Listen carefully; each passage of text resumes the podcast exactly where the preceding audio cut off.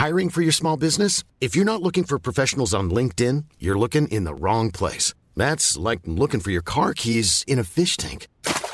LinkedIn helps you hire professionals you can't find anywhere else, even those who aren't actively searching for a new job but might be open to the perfect role. In a given month, over 70% of LinkedIn users don't even visit other leading job sites. So start looking in the right place. With LinkedIn, you can hire professionals like a professional. Post your free job on linkedin.com slash people today. Quasiment 21h. Merci d'être avec nous pour Soir Info Week-end. Dans un instant, je vous présente le plateau. Mais avant cela, la Minute Info avec Barbara Durand. Bonsoir Barbara.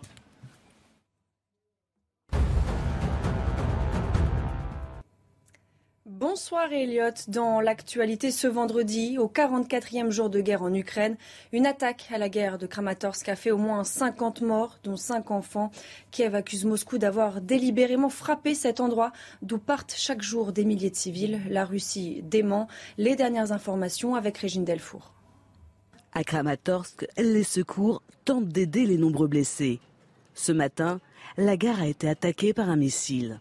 Depuis plusieurs jours, des milliers de personnes transitent par cette gare pour être évacuées. Une survivante de l'attaque raconte son cauchemar. J'ai sauté dans le passage où il y a des murs. Tout le monde paniquait, les gens criaient et pleuraient.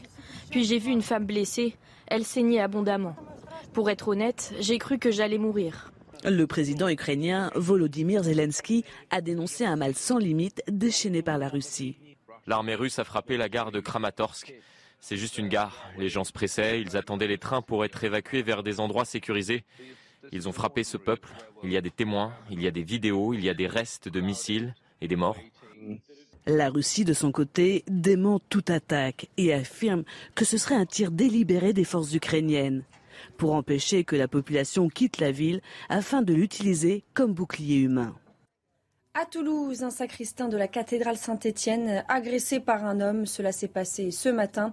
L'homme a été placé en garde à vue puis à l'hôpital psychiatrique. Connu des services de police, il est suspecté d'avoir placé un engin explosif dans l'édifice religieux. À ce stade, la piste terroriste n'est pas privilégiée. Je vous propose d'écouter le ministre de l'Intérieur. À ce stade des informations disponibles au ministère de l'Intérieur, aucune revendication n'aurait été proférée. Dans sa fuite, cet individu aurait bousculé le sacristain qui n'a cependant pas été blessé. L'individu est activement recherché. La cathédrale a alors été immédiatement évacuée et un périmètre de sécurité autour de cette cathédrale a été immédiatement mis en place par les forces de l'ordre et les démineurs ont aussitôt été engagés.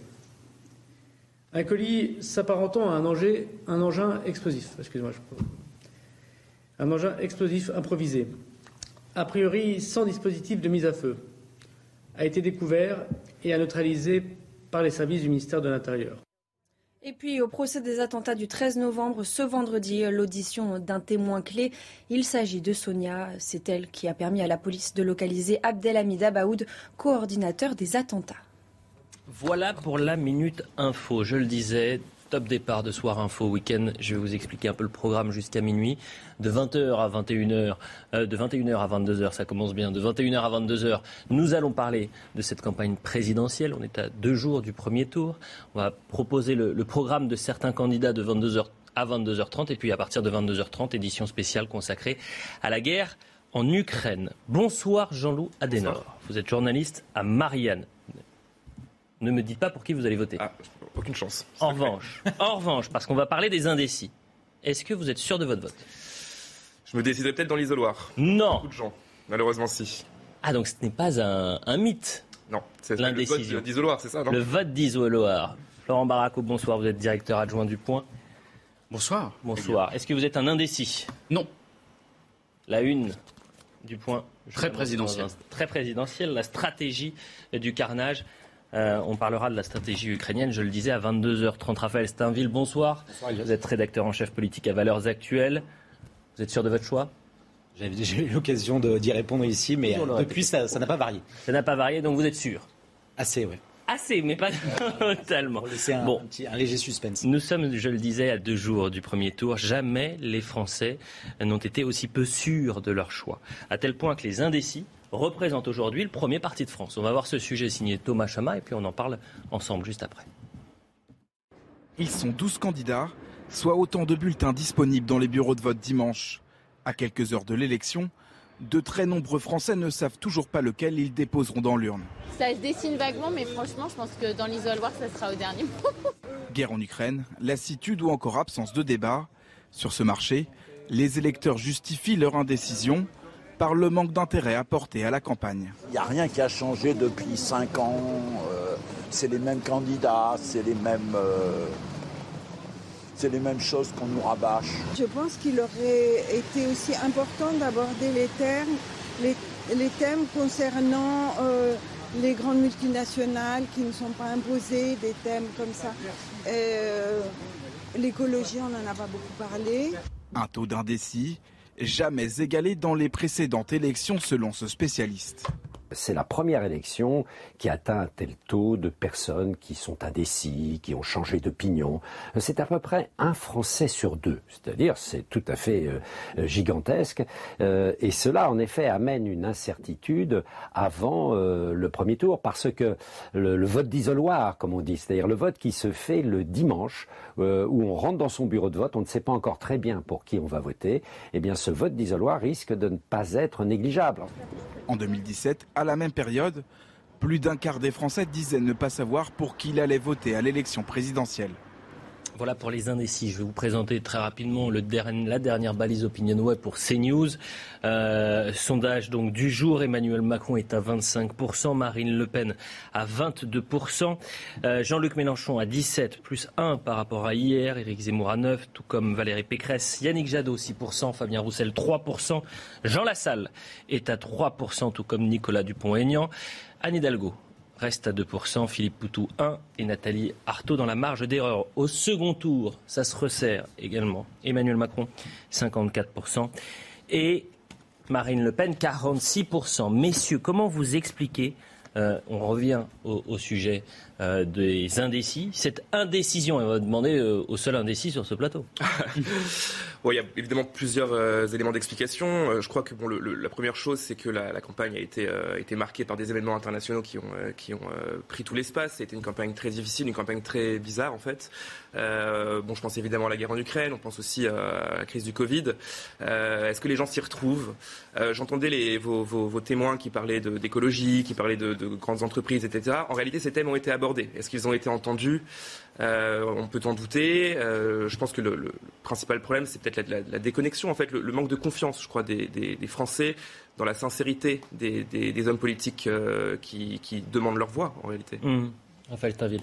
D'abord, peut-être, si vous me permettez, un préalable, parce que euh, c'est compliqué de, parler euh, librement ce soir, puisque nous sommes euh, contraints par l'égalité du temps de parole entre les candidats, et donc le simple fait d'évoquer le nom d'un candidat ou d'un parti nous, nous contraint dans notre expression. Et donc, pour que les téléspectateurs ne soient pas troublés de nous voir euh, si, euh, si vagues et vaporeux peut-être dans notre expression, on est peut-être obligé de pré- au préalable de, de- de rappeler euh, ces, ces contraintes qui, qui pèsent sur nous quand on, quand on discute de ça. Euh, moi, j'ai j'ai Vous l'impression... faites bien de le dire. Et il faut rappeler aux téléspectateurs qu'à partir de minuit pile, il y a ce qu'on appelle le devoir de réserve. Oui, oui. On ne peut plus parler de la campagne présidentielle.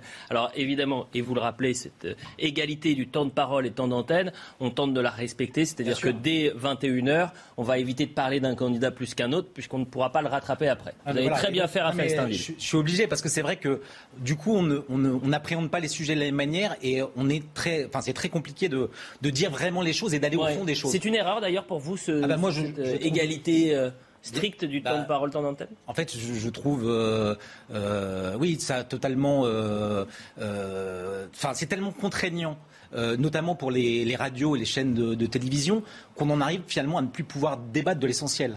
On, en, on en vient à commenter des sondages et les sondages finalement remplacent euh, même l'objet de, de- de cette campagne Le euh, et le fond. Donc c'est là où ça, ça devient, ça devient assez terrible, euh, je pense, pour nous, commentateurs, terrible aussi pour les Français. Et, ça, je pense que ça participe de, l'impossibilité pour certains de pouvoir se décider et d'exprimer avec euh, certitude euh, leur, leur, vote pour ceux qui, qui jusqu'au, jusqu'au, iront jusqu'au bout. Et je, iront je me permets de faire un tout petit pas de côté. Mais évidemment, vous parliez de la, guerre ukrainienne, la crise sanitaire, des éléments qui ont un peu balayé l'actualité. Nous, sur ce plateau, et vraiment je parle juste de Soir Info Week-end, mais ça englobe bien sûr ce qu'on a fait sur, euh, sur la chaîne.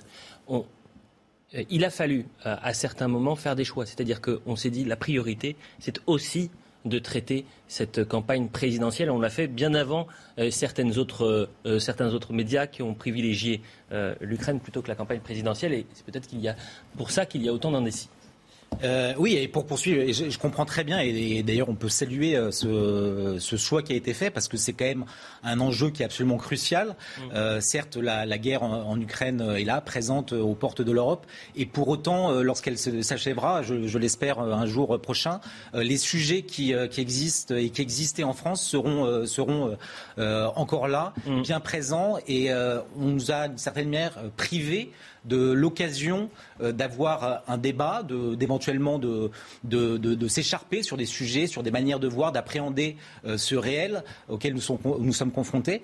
Et aujourd'hui, dans, cette, fin de campagne, on voit qu'au-delà même des sondages, mais les, sondages participent de cette indécision, c'est qu'on est confronté soit au shot utile, soit au shot vital, euh, euh, ou euh, à un vote de, rejet ou d'abstention. Et c'est vrai qu'il y a une sorte d'impossibilité d'y voir clair, parce que les sondages encore une fois, j'y reviens, mais ont pris une telle importance dans la campagne que, que ça a remplacé le, fond. Moi, je me souviens juste un dernier point. C'était en, en 2017. Euh, le choix d'une rédaction, je crois que c'était le Parisien, euh, en janvier 2017, qui a fait le choix de renoncer à publier encore des sondages pendant la campagne. C'était au lendemain, alors il y avait eu le Brexit, il y avait eu la, campagne des États-Unis, et puis surtout il y avait eu la primaire de la droite avec Fillon, qui était arrivé en tête et qui finalement avait, qui n'avait jamais été testé aussi haut dans les sondages. Et donc tirant cette leçon, le Parisien avait fait le choix, je pense très responsable, pour laisser place au débat, de, se priver de, cet instrument qui finalement nourrit euh, les commentaires de la campagne, mais qui fabrique aussi l'opinion.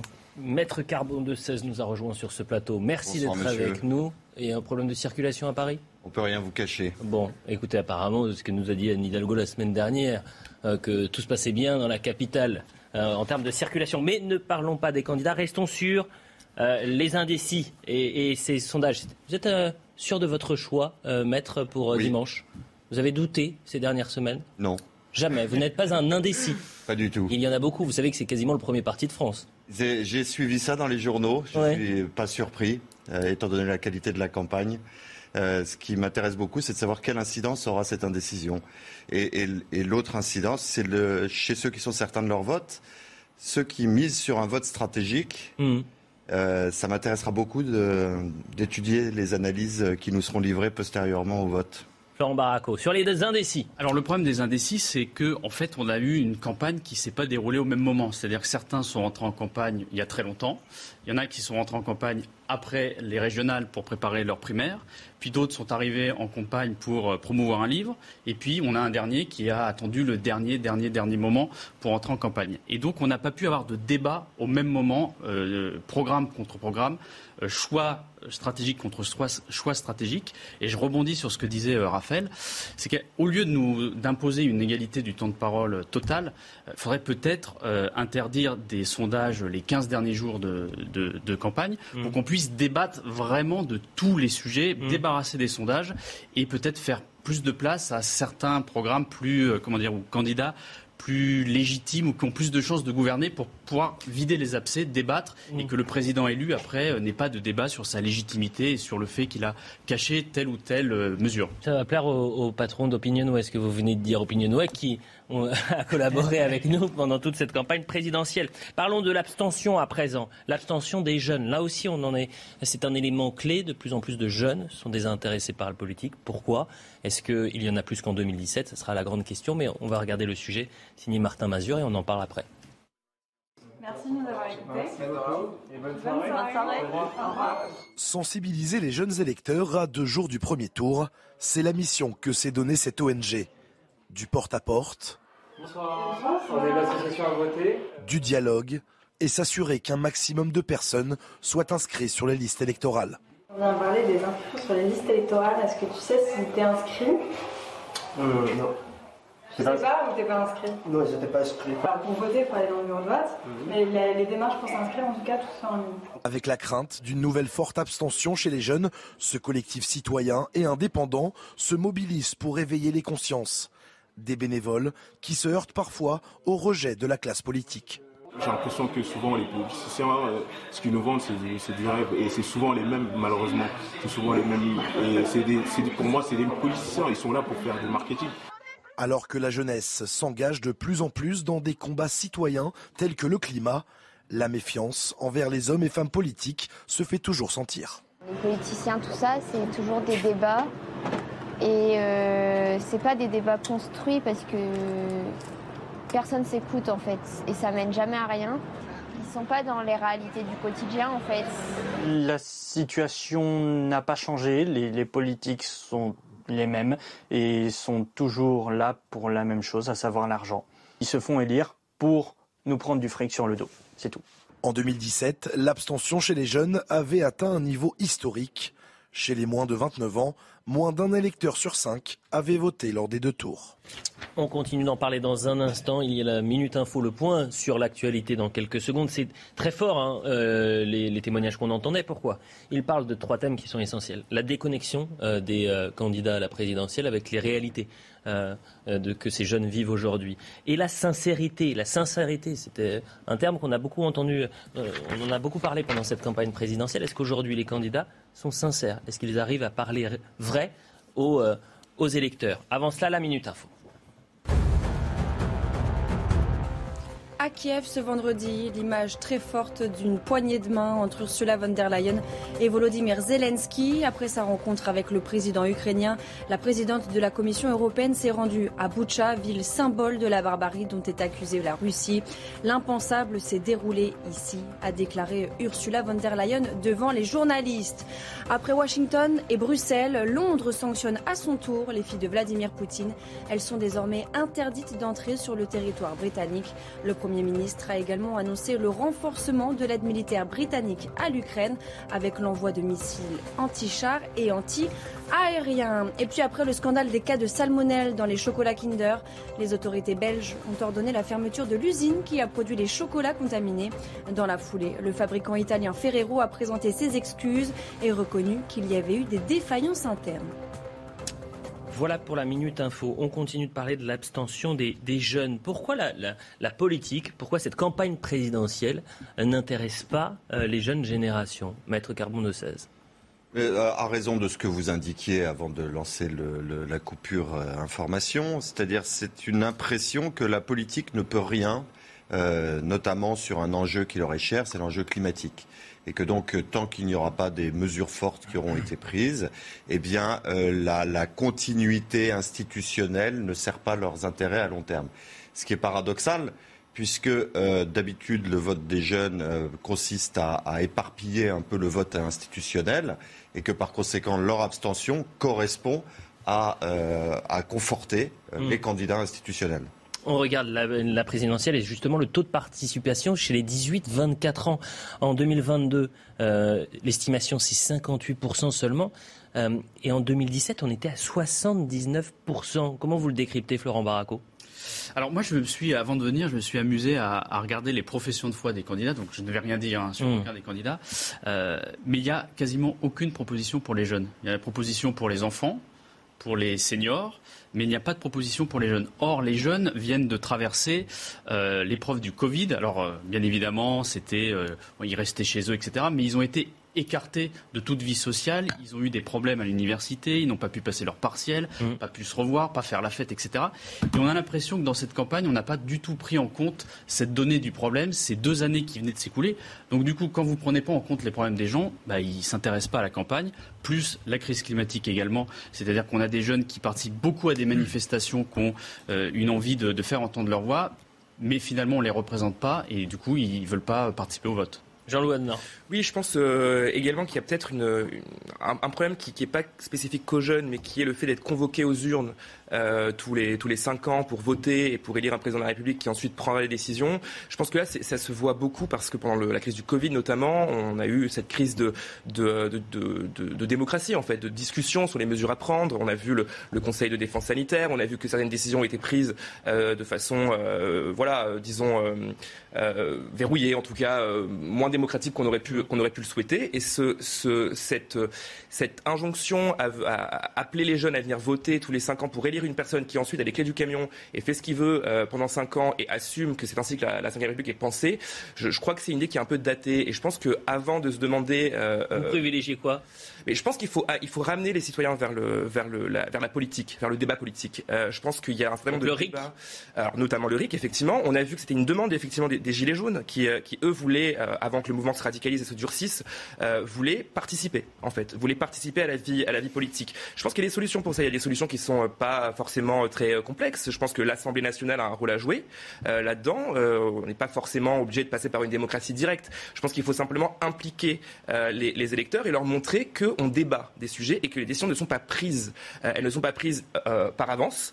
Euh, et forcément, quand on a l'impression que les décisions sont prises par avance, on n'a pas envie d'aller voter. Ce qui est fascinant d'ailleurs, c'est qu'on a vu tous ces candidats utiliser les réseaux sociaux et notamment des réseaux sociaux qui n'apportaient rien dans le fond, mais c'était plus dans la forme. Et ça rejoint finalement ce qu'on a entendu dans ce sujet, où il y avait un, des jeunes qui disait, mais attendez, en fait, c'est plus des responsables politiques, c'est des, des agents marketing. Raphaël Steinville.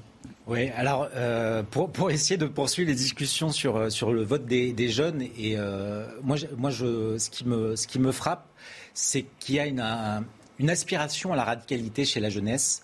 Euh, je crois que c'était notre confrère Alexandre Vecchio, euh, journaliste au Figaro, qui dans un livre euh, dénombrait un certain nombre de générations très différentes. et donc on voit qu'à gauche, cette aspiration à la radicalité, elle s'exprime d'abord par une action militante et sur un, certain nombre de sujets très, très marqués, notamment, notamment le climat. Et, à droite, il y a il y a un souci, peut-être une exigence intellectuelle davantage marquée, euh, un combat culturel qui est, mm. qui, est, qui est, fait, qui s'opère, mais qui ne se concrétise pas forcément dans les urnes. Et c'est pour ça que euh, moi je trouve que le vote des, des, des jeunes, il, y a un péril jeune qui est assez intéressant, mais en fait pour les principaux candidats à la présidentielle, parce que euh, aujourd'hui, parmi ceux qui sont donnés dans les, dans les sondages comme faisant partie des favoris, on voit qu'ils sont très dépendant de ce, vote. Cette aspiration à la radicalité, euh, on la retrouve chez un certain nombre de ces candidats. Et en fait, ils détiennent pour partie la clé de ce scrutin, en plus des, indécis. Euh, et des abstentionnistes. Messieurs, la publicité. Dans un instant, on continue de parler de cette campagne présidentielle à deux jours du premier tour. Euh, je vous ferai découvrir les propos de, Robert Badinter, l'ancien ministre de la Justice et président du Conseil constitutionnel, qui dit soit on vote, soit on se tait.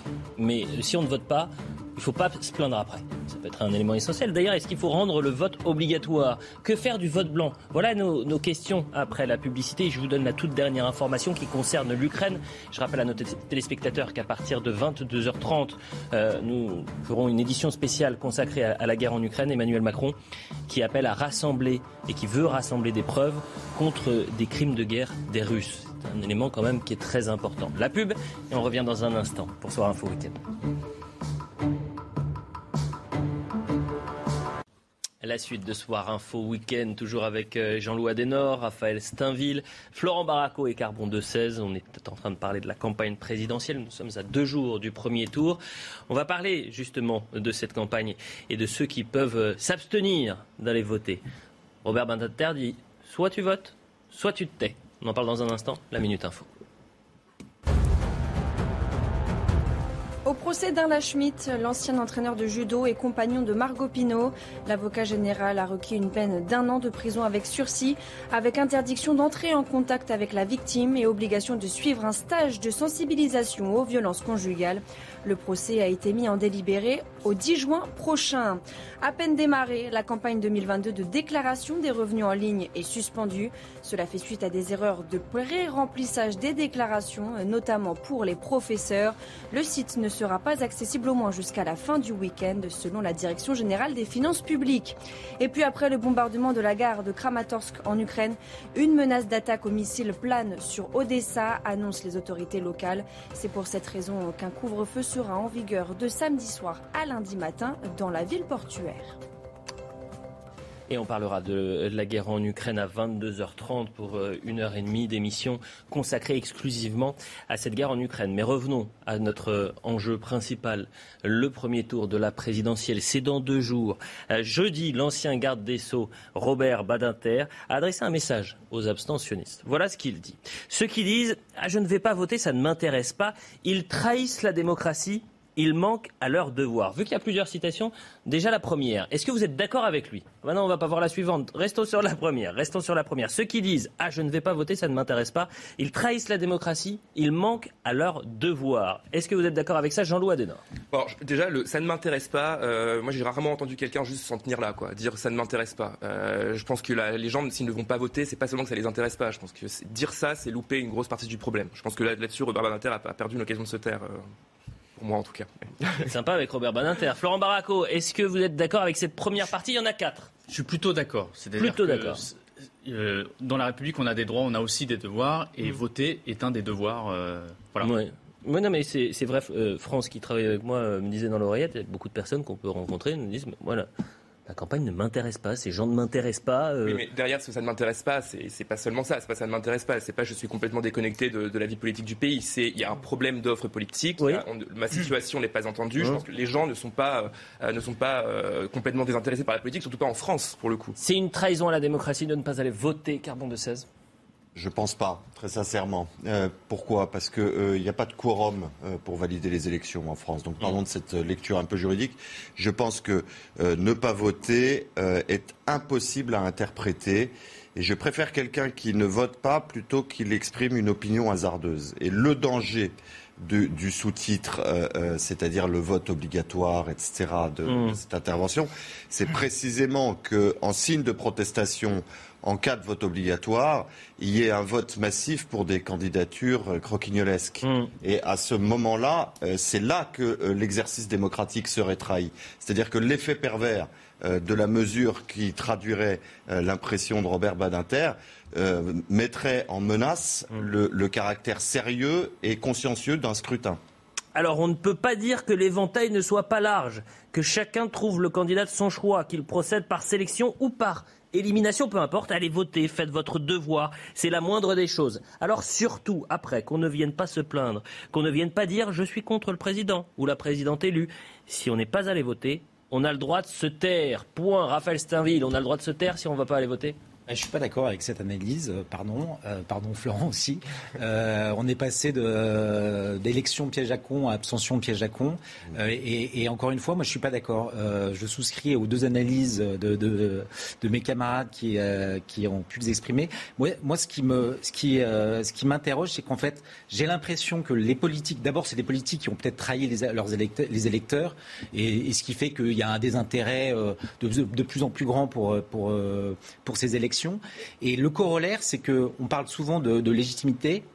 Aujourd'hui, les politiques cherchent des instruments pour se relégitimer. On a eu il y a quelques années, c'était la, transparence qui, devenait, mmh. qui, venait un peu suppléer finalement leur, leur incapacité à, pouvoir faire parce qu'ils ont délégué une partie de leur pouvoir euh, à d'autres instances. Et j'ai l'impression que ce, aujourd'hui, ce, vote obligatoire qu'on agite euh, euh, comme étant l'une des solutions pour sauver la démocratie, c'est encore une sorte de, palliatif pour, pour faire oublier finalement cette, cette, cette, cette perte de pouvoir que, que nos politiques ont. Raphaël Steinville me fait la transition vote obligatoire pour ou contre? Ah, mais Ce sera un échec. Enfin, quel aveu d'échec le vote obligatoire? On n'arrive pas à convaincre les gens, donc on va les. Et si vous avez plus de 30% d'abstention, c'est-à-dire plus que le premier euh, candidat ou candidate C'est pas sur la façon dont on va contraindre les gens à aller voter. Je veux dire, euh, alors, ou alors on peut discuter du vote blanc. Ah, c'est juste après. Restons sur le vote obligatoire. Non, vraiment, moi je trouve que c'est un aveu d'échec euh, criant. Euh, j'ai l'impression que de plus en plus, quand on n'arrive pas à convaincre les Français, eh ben on les force. Euh, on les contraint, on leur met des amendes, etc. Bon, je pense que sur le vote, sur la question du vote, ce serait, ce serait vraiment, ce serait, ce serait dramatique d'en arriver là. Hmm. Non, alors moi je suis contre le vote obligatoire. Je, ah je pensais que je, je, disais que Robert Badinter avait raison puisque quand on, on, se met sur du temps long, c'est vrai que le vote, le suffrage universel, avoir le vote, c'est un comment dire, le droit de vote, c'était un un, un dispositif, un processus très très long. Des gens sont, excusez-moi de vous dire, mais des gens sont morts quand même pour ça. Mais vous Donc c'est, euh, la démocratie, c'est important, c'est d'aller voter. Après, le vote obligatoire, non. Il faut sensibiliser les gens, il faut les ramener à la politique. Il faut, comme disait Raphaël, ne pas trahir ses engagements, ne pas revenir sur ce qu'on a promis, de respecter aussi les votes. On ne reviendra pas sur 2005, mais en tout cas, voilà, il faut convaincre et pas passer par l'obligation, parce que l'obligation, c'est que ça sera contre nature. Et, Vous dites, on va les pas revenir votent- sur 2005, mais on peut revenir sur 2005. Est-ce que c'est un tournant, le référendum? Bah, c'est un, le nom qui devient Bah oui, oui, en mais 2008. C'est exactement. mais c'est pour ça. Est-ce que c'est un tournant Est-ce que euh, en- parce qu'il y a eu ce ré- référendum aujourd'hui, les Français sont plus ou moins intéressés Quoique en 2007, euh, ils sont tous allés voter. Donc Tous euh, allés voter pour un candidat qui avait dit qu'il ferait un traité simplifié. vous pouvez, là, on peut donner peut le son dire, nom. c'est bon, euh, Nicolas Sarkozy. Sarkozy. On a le droit de dire son nom. En revanche, les sondages. Ah non, avant c'était le vote blanc. Pardonnez-moi. le vote blanc. Est-ce qu'il faut le prendre en compte aujourd'hui, le vote blanc, Maître Carbon de Sens Plutôt que de censurer la liberté d'expression, c'est ça qui me surprend le plus, c'est que Robert Badinter a été un immense avocat euh, de la liberté d'expression. Et là, dire qu'on ne peut pas s'exprimer parce qu'on n'a pas voté alors que le vote n'est pas obligatoire, on est plus dans la posture morale que dans la position juridique. Évidemment qu'il faut décompter le vote blanc. De même qu'il est incompréhensible qu'il n'y ait pas de quorum pour que les élections soient validées. Dans n'importe quelle association, dans n'importe quelle assemblée générale, que vous soyez dans une société, chez des copropriétaires ou dans une association de pêcheurs, il y a un quorum pour que les décisions soient Mmh. valables. Mmh. Et dans les élections qui décident du destin commun, vous n'avez pas de quorum. Et ça, euh, si vous voulez, ça favorise et ça fait le lien avec ce que vous aviez dit sur euh, 2005. C'est-à-dire que qu'est-ce qu'on fait Et ça produit du RIC, etc., et des, et des propositions qui, qui relèvent plus du dégagisme que du projet politique. Ça produit une espèce de défiance parce qu'on n'a plus recours au référendum. Eh bien, si vous instituez un quorum pour euh, rendre l'obligation euh, de, de, de voter non pas impérative mais de l'ordre de la conscience et que, et que vous forcez également les politiques à présenter des programmes sérieux pour que les électeurs viennent arbitrer entre les différents programmes, vous restaurez une autorité et une légitimité du politique. Sinon, eh bien, vous aurez une abstention croissante parce que les gens auront l'impression précisément de ne pas être sollicités sur leur, pouvoir d'arbitrer la légitimité des projets. Dernière question à deux jours de la présidentielle. Qui a envie d'être euh, ce soir patron du- d'un grand institut de sondage? Vous imaginez les 48 prochaines heures Ils doivent avoir peur. Est-ce que ça sera un, tournant? C'est vrai qu'on a parlé dans le tout début de l'émission de cette euh, surutilisation peut-être des, sondages. Euh, Est-ce qu'il y aura un avant ou un après présidentiel si les sondages se sont une nouvelle fois trompés? Ah, c'est- un peu la, c'est la grande question et en même temps j'ai l'impression qu'à chaque euh, élection euh, on se pose cette question, on y répond, on tranche, on a des débats définitifs et euh, six mois, un an, deux ans après on refait un usage immodéré euh, des sondages. Moi je pense que les sondages ils ont une utilité, ils ont une uti- utilité notamment pour questionner sur un certain nombre de sujets sociétaux, politiques, mais euh, d'en faire un instrument ou, euh, euh, l'instrument principal pour lire une campagne politique, ça devient problématique. Et, je pense que c'est le, le, principal biais qui, qui aujourd'hui fausse un peu la lecture de cette campagne, qui empêche aussi pour partie les, les débats d'émerger. C'est pas tant finalement le, euh, le sondage ou non, c'est la difficulté dans, laquelle, dans la société dans laquelle on est. Euh, euh, J'ai peut-être le sentiment qu'on est dans une so- société Twitter, c'est-à-dire qu'une tendance en chasse une autre. Et la versatilité du, du, euh, de l'électeur aujourd'hui, est-ce qu'ils arrivent, les sondeurs, à la prendre en compte, Florent Baraco Alors, on fait un mauvais procès aux sondeurs. Ah Essayez de les défendre. Allez-y. C'est-à-dire que les sondeurs se trompent souvent un an ou six mois avant le vote, mais dans les 15 derniers jours, ils se trompent rarement. Et je regardais avant de venir euh, 2002, puisque c'est le traumatisme des sondeurs. En 2002, euh, Lionel Jospin, Jacques Chirac et Jean-Marie Le Pen étaient dans la marge d'erreur. Donc finalement, ils ne se sont pas autant trompés qu'on l'a dit. ils avaient dire vu que les jeux sont faits aujourd'hui. Ils avaient vu déjà l'évolution et que ça allait être très très serré. Finalement, ça a été très très serré. Et vous voyez, dans les 15 derniers jours, il n'y a rien qui change. Vous plaisantez Ah non, il y a rien. Sur les 15 Dans derniers jours, dans alors il n'y a pas de. Dans les sondages. Si je peux me permettre, dans les euh, sondages, non, mais- tous les jours, il y a certains je candidats perdent ou un perdent je un point. dire, me permet c'est que d'amender cette le- Ouais. lecture. euh, c'est, euh, il faudrait, parce que vous, vous citez 2002, mais il y a aussi euh, 1995 qui est très, euh, très intéressant. Et c'est euh, la petite phrase de Nicolas Sarkozy qui, euh, au soir du premier tour, devant un sondeur, euh, après que son candidat Édouard Balladur euh, ait perdu, euh, lâche euh, Vous m'avez baisé deux fois. La première fois en nous surestimant finalement, euh, ce qui fait que les équipes de Balladur s'étaient démobilisées, ils étaient déjà en train de se, distribuer les postes et les portefeuilles de, ministres. Et la deuxième fois, à 10 jours du scrutin, en nous faisant passer très largement derrière euh, Jacques Chirac, il y avait 10 points d'écart, alors que le résultat final, euh, c'était, je crois, 1-5. euh, et donc, on voit très bien que les sondages, alors c'est vrai, euh, ils ont une lecture euh, d'autant plus fine qu'on se rapproche euh, du, du- du- du premier tour. Mais malgré tout, dans, la fabrique de l'opinion euh, progressive, euh, il y a un biais qui a, qui a induit même la manière dont on regarde le dynamisme. Il y a- candidat il y a qui serait 15 dynamique. jours, on n'était pas aussi serré euh, à la tête de. Oui, mais le duo, il y a le, un Oui. duo s'était dégagé. Quelle difficulté. Bon, je pense qu'on a tout dit euh, sur euh, euh, cette campagne présidentielle et je veux qu'on avance un peu. On va parler de sécurité. Pourquoi? Et on peut dire c'est un fait divers, ou en tous les cas c'est un fait isolé. Euh, je pense plutôt que c'est euh, c'est loin d'être un fait isolé et que ça en dit long sur la situation en France et dans certains quartiers français. À Melun, on à donc à une heure de Paris. Le facteur ne passe plus dans un immeuble. La raison, elle est simple. C'est sa sécurité qui est en jeu, trop souvent menacée par des trafiquants de drogue qui squattent le bâtiment et qui l'agressent. Les habitants sont obligés, pour récupérer leur courrier, de faire des kilomètres. Euh, vous allez voir le sujet de Valérie, euh, Valérie Labonne et de Florian Paume et on en parle juste après. Cela fait presque un an que les habitants de l'immeuble de la Tour Lorient à Melun ne reçoivent plus de courrier. La Poste a décidé de suspendre la tournée des facteurs car ces derniers devaient faire face à des trafiquants qui ont fait de l'immeuble un point de deal de la ville. Il va falloir qu'on mette tout en, œuvre pour, rétablir euh, euh, ce, lien avec ce service public. On ne peut pas laisser ça comme ça, c'est pas possible. Je, pense qu'on va, on va euh, dans un premier temps, peut-être faire accompagner les, postiers de policiers municipaux. L'immeuble est en majorité occupé par des personnes âgées qui doivent parcourir près de 4 km pour récupérer le courrier dans ce centre de tri.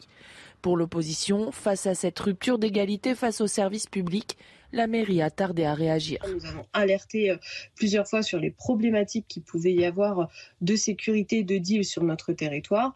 Et honnêtement, une médiation, c'est vraiment pas euh, une solution suffisante pour euh, régler ce problème qui euh, gangrène sur l'ensemble du territoire. Elle déplore également un manque d'effectifs de police qui ne permet pas, selon elle, de lutter efficacement contre le trafic de drogue. Encore en partie occupé, l'immeuble concerné devrait être rasé en 2023. Raphaël Steinville, cette situation, elle est insupportable.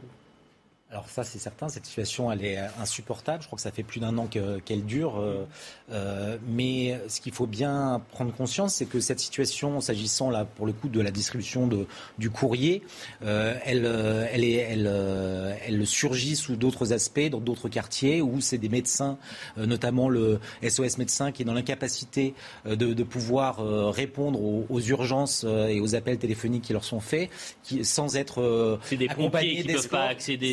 Et Donc euh, euh, là, pour le coup, c'est un vrai sujet euh, qui devrait intéresser, euh, et pas seulement au dernier moment, les, les politiques, parce que c'est le quotidien d'un certain nombre de Français. Vous le rappeliez à une heure de Paris, mais c'est dans plein, dans, quasiment toutes les zones de- prioritaires. C'est ce genre de, de, de, de situation insupportable pour ceux qui y habitent existe. Et on parlera de l'ultra- de l'ultra-violence chez les mineurs dans un instant, des mineurs de moins de 15 ans, qui a explosé en 2019. Et on, ce sera intéressant d'avoir votre analyse, euh, Maître Carbon de 16. Mais avant cela, peut-être une réaction, Jean-Loup Adenor. Bah, écoutez, euh, sur la question du, trafic de drogue, euh, d'abord, je pense que la question est, très complexe parce qu'en réalité, on ne peut pas le traiter par le, territoire. La question du trafic de drogue, elle se traite en amont, elle se traite euh, de façon. Il faut le prendre le problème dans son ensemble. Évidemment que la situation est insupportable pour les personnes qui vivent dans ces quartiers-là. Évidemment que devoir faire des kilomètres quand on a 80, 85 ans pour aller récupérer son courrier, c'est insupportable.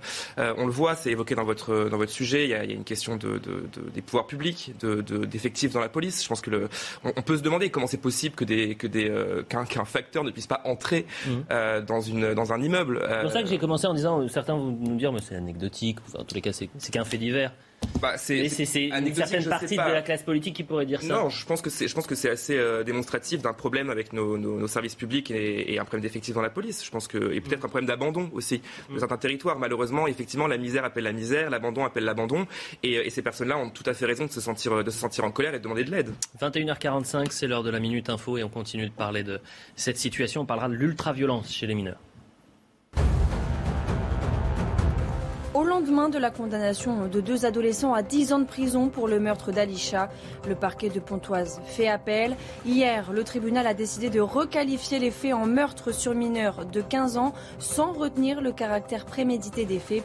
Une condamnation accueillie avec incompréhension et colère par les partis civils. Face à un possible manque de gaz russe l'hiver prochain, la France s'organise. Un décret publié aujourd'hui organise la manière dont les coupures ciblées pourraient être mises en œuvre chez de gros consommateurs. Euh, dans le même temps, le remplissage des stockages a déjà commencé. L'Union européenne a décidé hier soir d'arrêter dès le mois d'août ses achats de charbon russe. Mais le gaz, dont certains pays comme l'Allemagne sont très dépendants, échappe pour l'heure aux sanctions. Enfin, décollage de la première mission privée vers la station spatiale internationale. À bord de la fusée SpaceX, trois hommes d'affaires et un ancien astronaute de la NASA. Ils y resteront un peu plus d'une semaine. Au programme des expériences sur le vieillissement, la santé cardiaque ainsi que sur les cellules souches. Voilà pour la minute info. L'une des infos principales de la soirée, c'est d'ailleurs euh, euh, Emmanuel Macron euh, concernant la guerre en Ukraine qui veut rassembler des preuves contre des crimes de guerre des Russes. On en parlera à 22h30 avec un, nouveau plateau édition spéciale consacré jusqu'à minuit à la guerre ukrainienne. Avant cela, Maître Carbon de 16, je rappelle que vous êtes avocat pénaliste. je veux qu'on parle de l'ultra-violence chez les mineurs de moins de 15 ans. Cette ultra-violence, cette violence, elle a euh, explosé euh, en 2019. On a découvert les chiffres euh, hier. On, va les voir apparaître à l'antenne. Et il y a à côté, vous voyez, 66 140 délinquants de moins de 15 ans qui ont été impliqués dans des affaires traitées par le parquet en 2019. Et puis il y a encore plus intéressant, c'est les délinquants de moins de 15 ans, des délinquants, des mineurs étrangers isolés, plus 407% en 5 ans, l'explosion du nombre de leurs mises en cause pour violence dans l'agglomération parisienne. Le constat, il est là, ça explose. Quelles sont les solutions? Qu'est-ce qu'on peut faire au niveau de la justice? Alors écoutez, vous savez que c'est un droit qui est régi par l'ordonnance de 45, qui est un droit très dérogatoire du droit pénal commun. Pourquoi? Parce que euh, on a voulu euh, humaniser euh, ce qu'on appelait à l'époque de cette ordonnance l'enfance délinquante mmh. et son traitement. Alors, vous avez deux, deux, options. Vous pouvez dire, mais en fait, il faut être beaucoup plus répressif pour dissuader. J'ai peur qu'on n'en soit plus à ce stade et que le seul volet répressif soit insuffisant.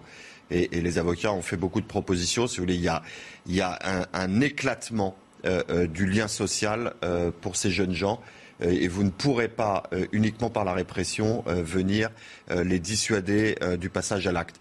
Par conséquent, il y a le fait de, de cesser de les laisser en déshérence. Vous savez qu'on prétend avoir beaucoup de structures pour s'occuper des mineurs isolés, c'est faux. Et il faut voir comment elles sont constituées, comment l'État les finance, euh, comment elles fonctionnent, euh, pour se rendre compte à quel point ces jeunes gens euh, sont délaissés. Est-ce que ça les exonère de leurs responsabilités Certainement pas. Par contre, tant que la société refusera d'observer pourquoi il y a cette explosion, pour reprendre vos termes très exacts, mmh. parce que quand on est à plus 407%, il s'agit bien d'une explosion.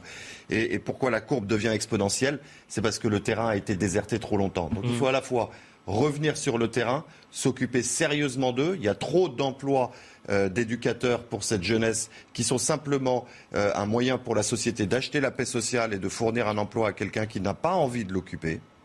Et ça, c'est un tabou qu'il faut lever. Mmh. Il faut dire comment ça fonctionne. Il faut dire comment les municipalités s'occupent aussi du financement des associations qui se dévouent à cette cause. Euh, pas suffisamment. Et puis, il faut effectivement qu'on ait un volet répressif, et, notamment en repensant la loi euh, qui n'est plus en adéquation avec la sociologie de cette délinquance. Raphaël Steinville. Moi, j'ai quand même l'impression qu'il y a quand même deux sujets, c'est-à-dire qu'entre euh, l'explosion de la violence des, jeunes de moins de 15 ans et les mineurs euh, étrangers isolés, c'est deux sujets, alors qui peuvent se regrouper, mais qui sont quand même assez distincts, euh, puisque dans le second, il y a la question migratoire. Il y a la question migratoire, et puis même il y a la question en fait de l'âge. C'est qu'en fait, c'est très difficile aujourd'hui pour la police et la justice de pouvoir établir que ces, ces, jeunes gens qui se prétendent mineurs ou qui le sont euh, effectivement, euh, enfin, de toute façon il y a un trouble, le sont.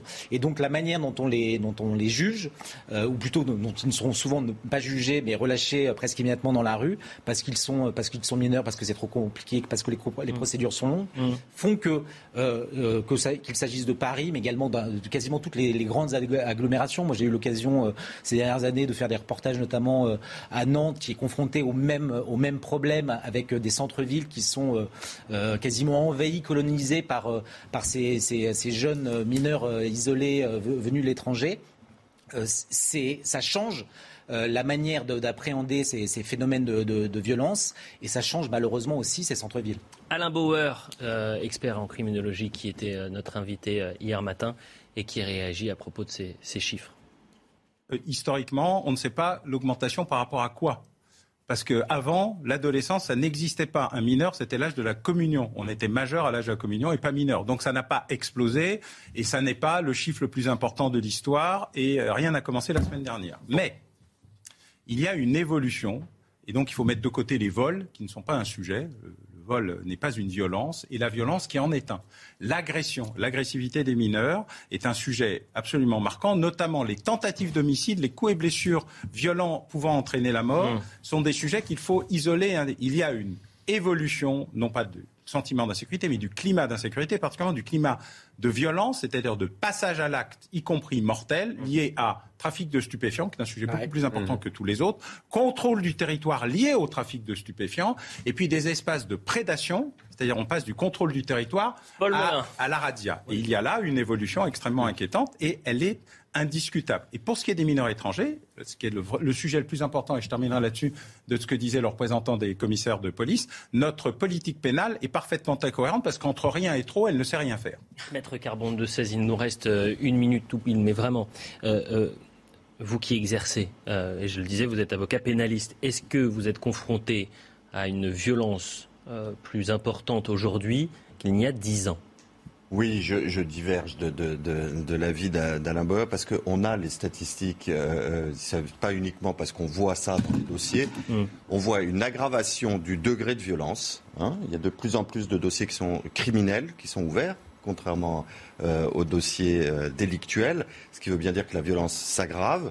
Et puis, il y a ce problème euh, qui était dénoncé tout à l'heure de l'obsolescence totale. Vous savez qu'on est sur un système d'expertise osseuse pour déterminer l'âge euh, du suspect, qui est un, système Certaines qui associations sont vent debout contre ça. Hein. Mais à raison, parce qu'ils sont, complètement, parce qu'ils sont complètement faux. Et mais méfiez-vous, euh, en réalité, c'est dans les deux sens. Hein. C'est-à-dire mm. qu'il y a des mineurs qui sont déclarés majeurs, ce qui est faux, et des majeurs qui sont déclarés mineurs. Vous aviez raison, mais pas exclusivement. et que, mais en tout cas, ça aboutit à des expertises qui sont fausses. Messieurs, c'est terminé. C'était un plaisir de vous avoir pendant cette première heure. On a pu parler de politique, on a pu parler de sécurité.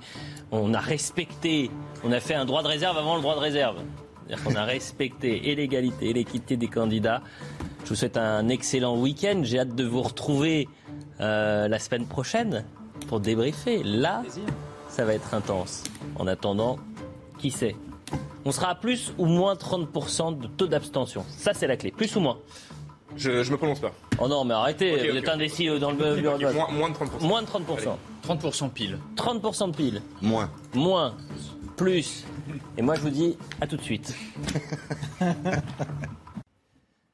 22h sur CNews. Merci d'être avec nous pour la suite de Soir Info Week-end. Une demi-heure consacrée à la campagne présidentielle. On va donner la parole à certains candidats. On présentera le programme pendant cette, euh, demi-heure à d'autres candidats. Et puis à 22h30, très précisément, euh, un nouveau plateau va s'installer ici avec nous. Et puis on va parler de la en Ukraine euh, et toutes les situations très importantes, les réactions très importantes. Le président de la République qui veut rassembler des preuves contre des crimes de guerre des Russes. Voilà ce qu'a annoncé euh, le chef de l'État euh, en début de soirée. 22h, c'est la Minute Info avec Barbara Durand. À Kiev, cette image très forte d'une poignée de main entre Volodymyr Zelensky et Ursula von der Leyen avant sa rencontre avec le président ukrainien. La présidente de la Commission européenne s'est rendue à Boutcha, ville symbole de la barbarie dont est accusée la Russie. Retour sur ce déplacement avec Michael Dos Santos. L'horreur au premier plan. Ce vendredi, Ursula von der Leyen s'est rendue à Boutcha, dans la banlieue de Kiev, ville devenue le symbole des atrocités de la guerre en Ukraine. Sur place, la présidente de la Commission européenne a pu constater l'ampleur du massacre. Des dizaines de morts y reposent dans des fosses communes. L'impensable s'est produit ici. Nous avons vu le visage cruel de l'armée de Poutine. Nous avons vu la désinvolture et la froideur avec lesquelles ils ont occupé la ville. Ici, à Boutcha, nous avons vu notre humanité se briser. C'est le monde entier est en deuil avec les habitants de Boutcha. Kiev accuse Moscou de crimes de guerre. Le Kremlin nie en bloc. Lors de cette visite, Ursula von der Leyen a également réaffirmé sa volonté d'adhésion de l'Ukraine à l'Union européenne, l'une des demandes de Volodymyr Zelensky. Cher Volodymyr, mon message aujourd'hui est très clair. L'Ukraine appartient à la famille européenne. Nous avons entendu votre demande d'adhésion et aujourd'hui, je suis ici pour vous apporter une première réponse positive. Le président ukrainien milite en parallèle pour le renforcement des sanctions économiques contre la Russie. Après le scandale des cas de salmonelle dans les chocolats Kinder, les autorités belges ont ordonné la fermeture de l'usine qui a produit ces chocolats contaminés. Dans la foulée, le fabricant italien Ferrero a présenté ses excuses et reconnu qu'il y avait eu des défaillances internes. Alors après les chocolats, les pizzas et le fromage, les consommateurs sont perplexes. Sur le court terme, oui, c'est clair qu'on n'a pas envie d'en acheter maintenant et ça nous inquiète. On se demande euh, quel produit sera le prochain. J'ai vraiment très peur, donc euh, oui, je ne vais pas en acheter avant longtemps. J'arrête euh, ces produits-là pour le moment. À court terme, là, il y a, oui, il y a plus d'intention d'achat sur ces marques. Et je pense qu'à coup de réassurance sur les marques, je serais prête à racheter, mais il faudrait que les, marques se, se, mobilisent pour donner de la réassurance aux consommateurs et aussi sur les tests qualité pour, pour revenir à la consommation telle qu'elle pouvait être avant. Sur CNews, nous donnons la parole à Yannick Jadot, Marine Le Pen, Valérie Pécresse et Fabien Roussel. La dignité ouvrière, pas besoin d'avoir été ouvrier pour la défendre, pour la comprendre, pour la respecter. Et nous, nous, on a cette fierté de pouvoir dire que nous avons toujours été du côté du monde ouvrier. Toujours. Et quand je parle du monde ouvrier, je parle autant de l'ouvrier des usines que des ingénieurs, des soignants comme des enseignants. Je parle de ceux qui donnent, je parle des agriculteurs, je parle des salariés, du public comme de privé. C'est vous la richesse de la France. Soyons fiers de nous. Il y en a qui disent qu'il faudrait aller voter pour celui qui a le plus de chances d'être au second tour. Je vous dis ça parce que vous allez l'entendre. Eh bien, il faut leur répondre. La présidentielle, une élection présidentielle qui détermine la politique de la France dans les cinq ans qui viennent, c'est pas du billard à deux bandes. C'est pas une question de chance. Il faut pas ramener la politique à ça. C'est une question de conviction, c'est une question de projet, c'est une question d'idée, de sincérité, d'authenticité. Les AP Roussel, c'est rien d'autre le moyen que de faire de la politique dans la convivialité, dans l'amitié, dans la fraternité autour d'un verre sans alcool ou avec alcool, du saucisson sans saucisson, c'est pas le sujet, mais inviter des gens que vous connaissez et qui ne savent pas pour qui voter. Et c'est comme ça qu'on va les convaincre en parlant, dans l'amitié, dans la fraternité. C'est le début de combat, de lutte que nous allons continuer de mener ensemble. C'est le début d'une renaissance pour nous tous et pour ceux qui n'en peuvent plus de voir leur vie gâchée par la loi du profit, pour tous ceux qui réclament le respect, l'égalité, la fraternité, celle qui nous permet de vivre ensemble dans le respect de nos différences et de nos origines. Ce que dit le rapport du GIEC, c'est qu'il nous reste trois ans. Trois ans. Pas quinze, pas vingt, pas trente. Il nous reste trois ans pour agir suffisamment pour le climat éviter le chaos, éviter la catastrophe. Quand le GIEC nous dit nous avons trois ans, trois ans pour renverser la table, trois ans pour arrêter les folies avec les énergies fossiles, trois ans pour engager la transformation de nos logements, la transformation de nos transports, la transformation de l'agriculture. Eh bien, quand on a trois ans, on ne laisse pas Emmanuel Macron encore au pouvoir parce que ce sera un quinquennat d'inaction climatique. Nous le savons. Nous avons un État condamné deux fois pour inaction climatique par la justice française. Je rendrai leur pays aux Français. C'est aux Français qu'il revient de dire qui entre et qui doit quitter le pays. Ce seront ni les juridictions internationales, ni les associations immigrationnistes, ni d'ailleurs ceux qui viennent, comme c'est le cas aujourd'hui, qui décideront qui vient ou qui s'installe dans notre pays. Aucun résultat n'est acquis tant que vous n'avez pas voté.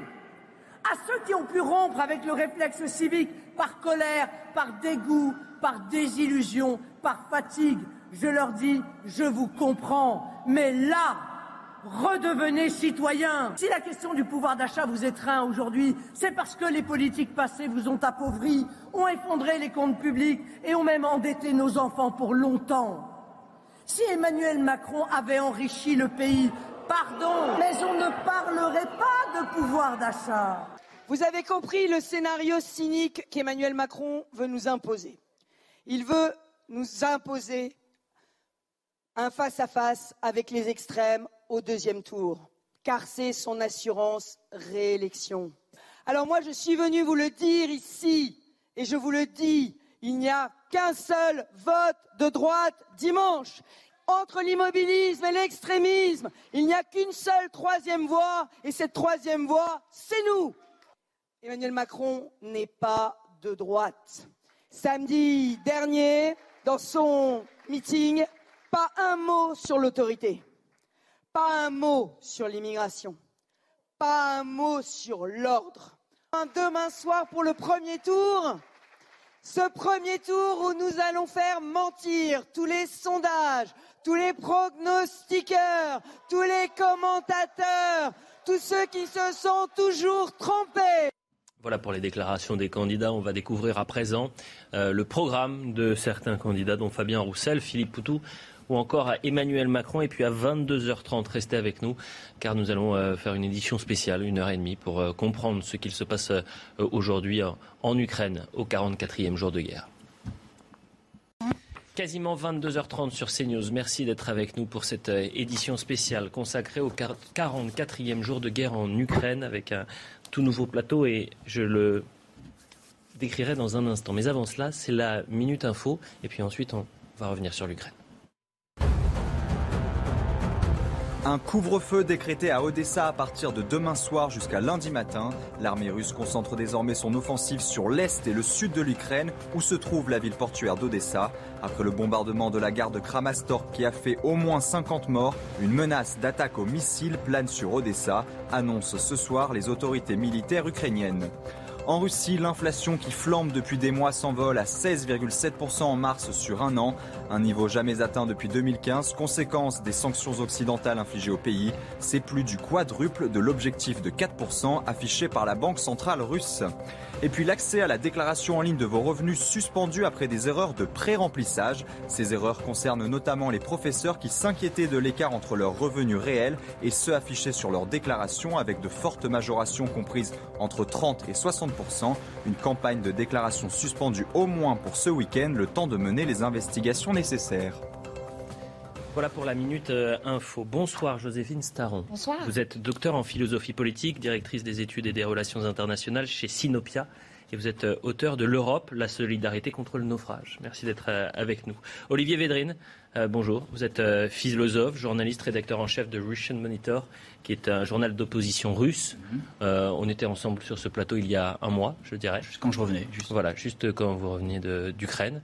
Et je vous avais dit, vous reviendrez et on, continuera de, parler de, l'Ukraine. Pierre Laurin, merci d'être avec nous. Vous êtes historien, spécialiste de la Russie et du monde post-soviétique.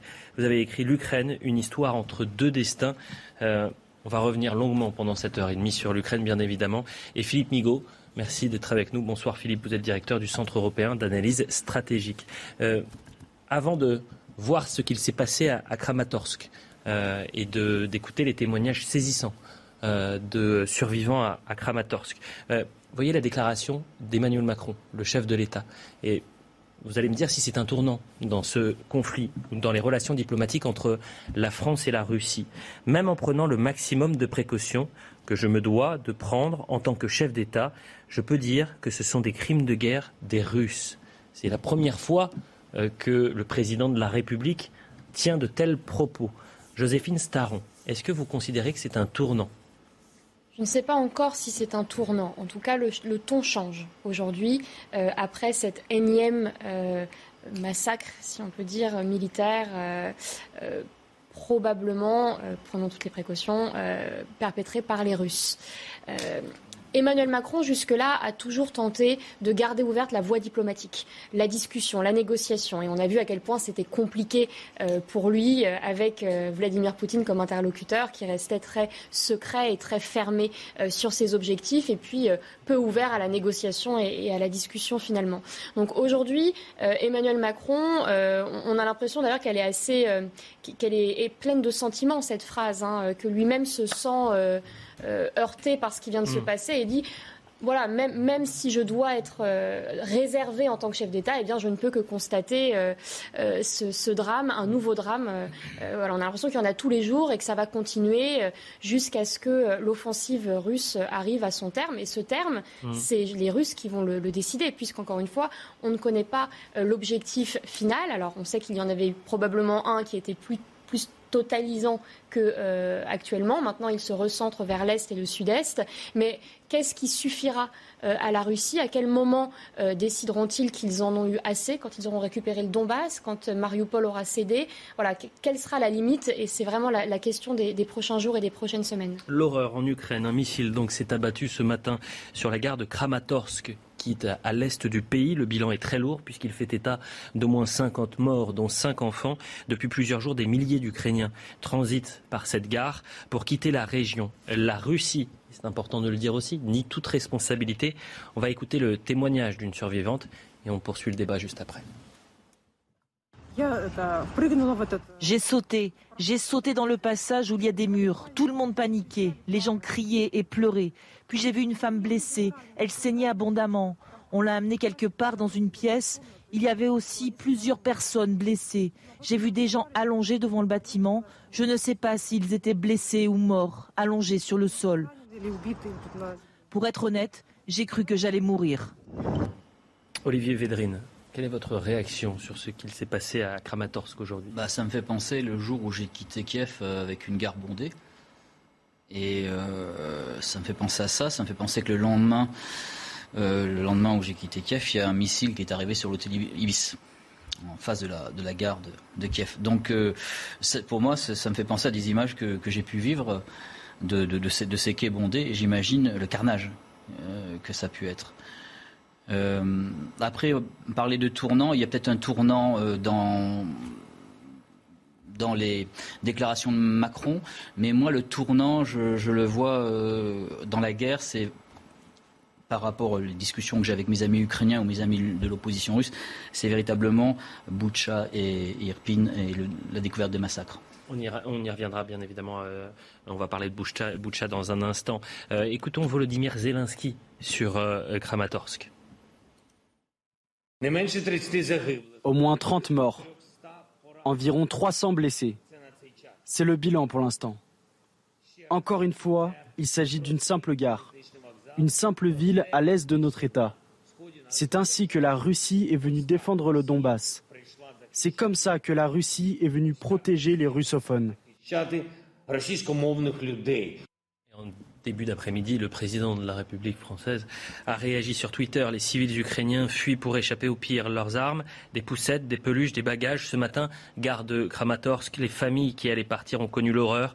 Des morts par dizaines, des blessés par centaines.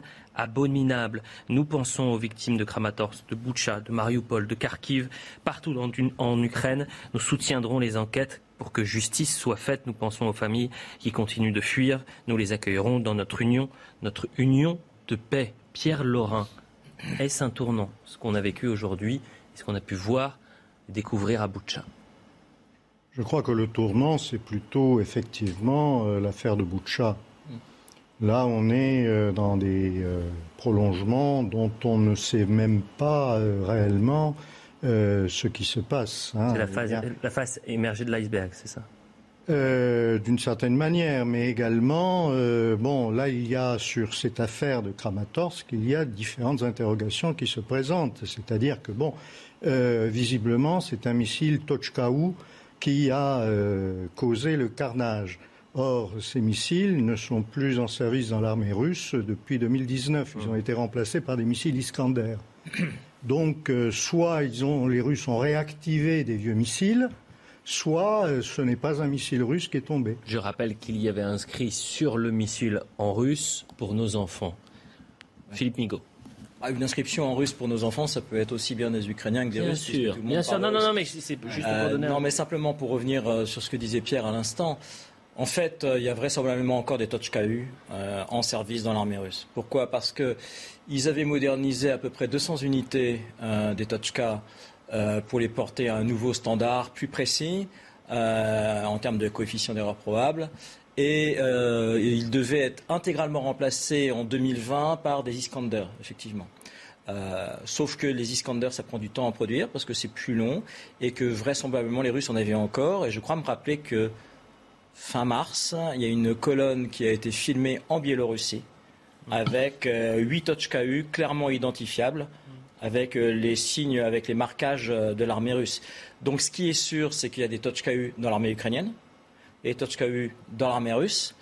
Quant à savoir qui a frappé, je pense, compte tenu de la cible, que c'est vraisemblablement l'armée russe. Alors je m'explique.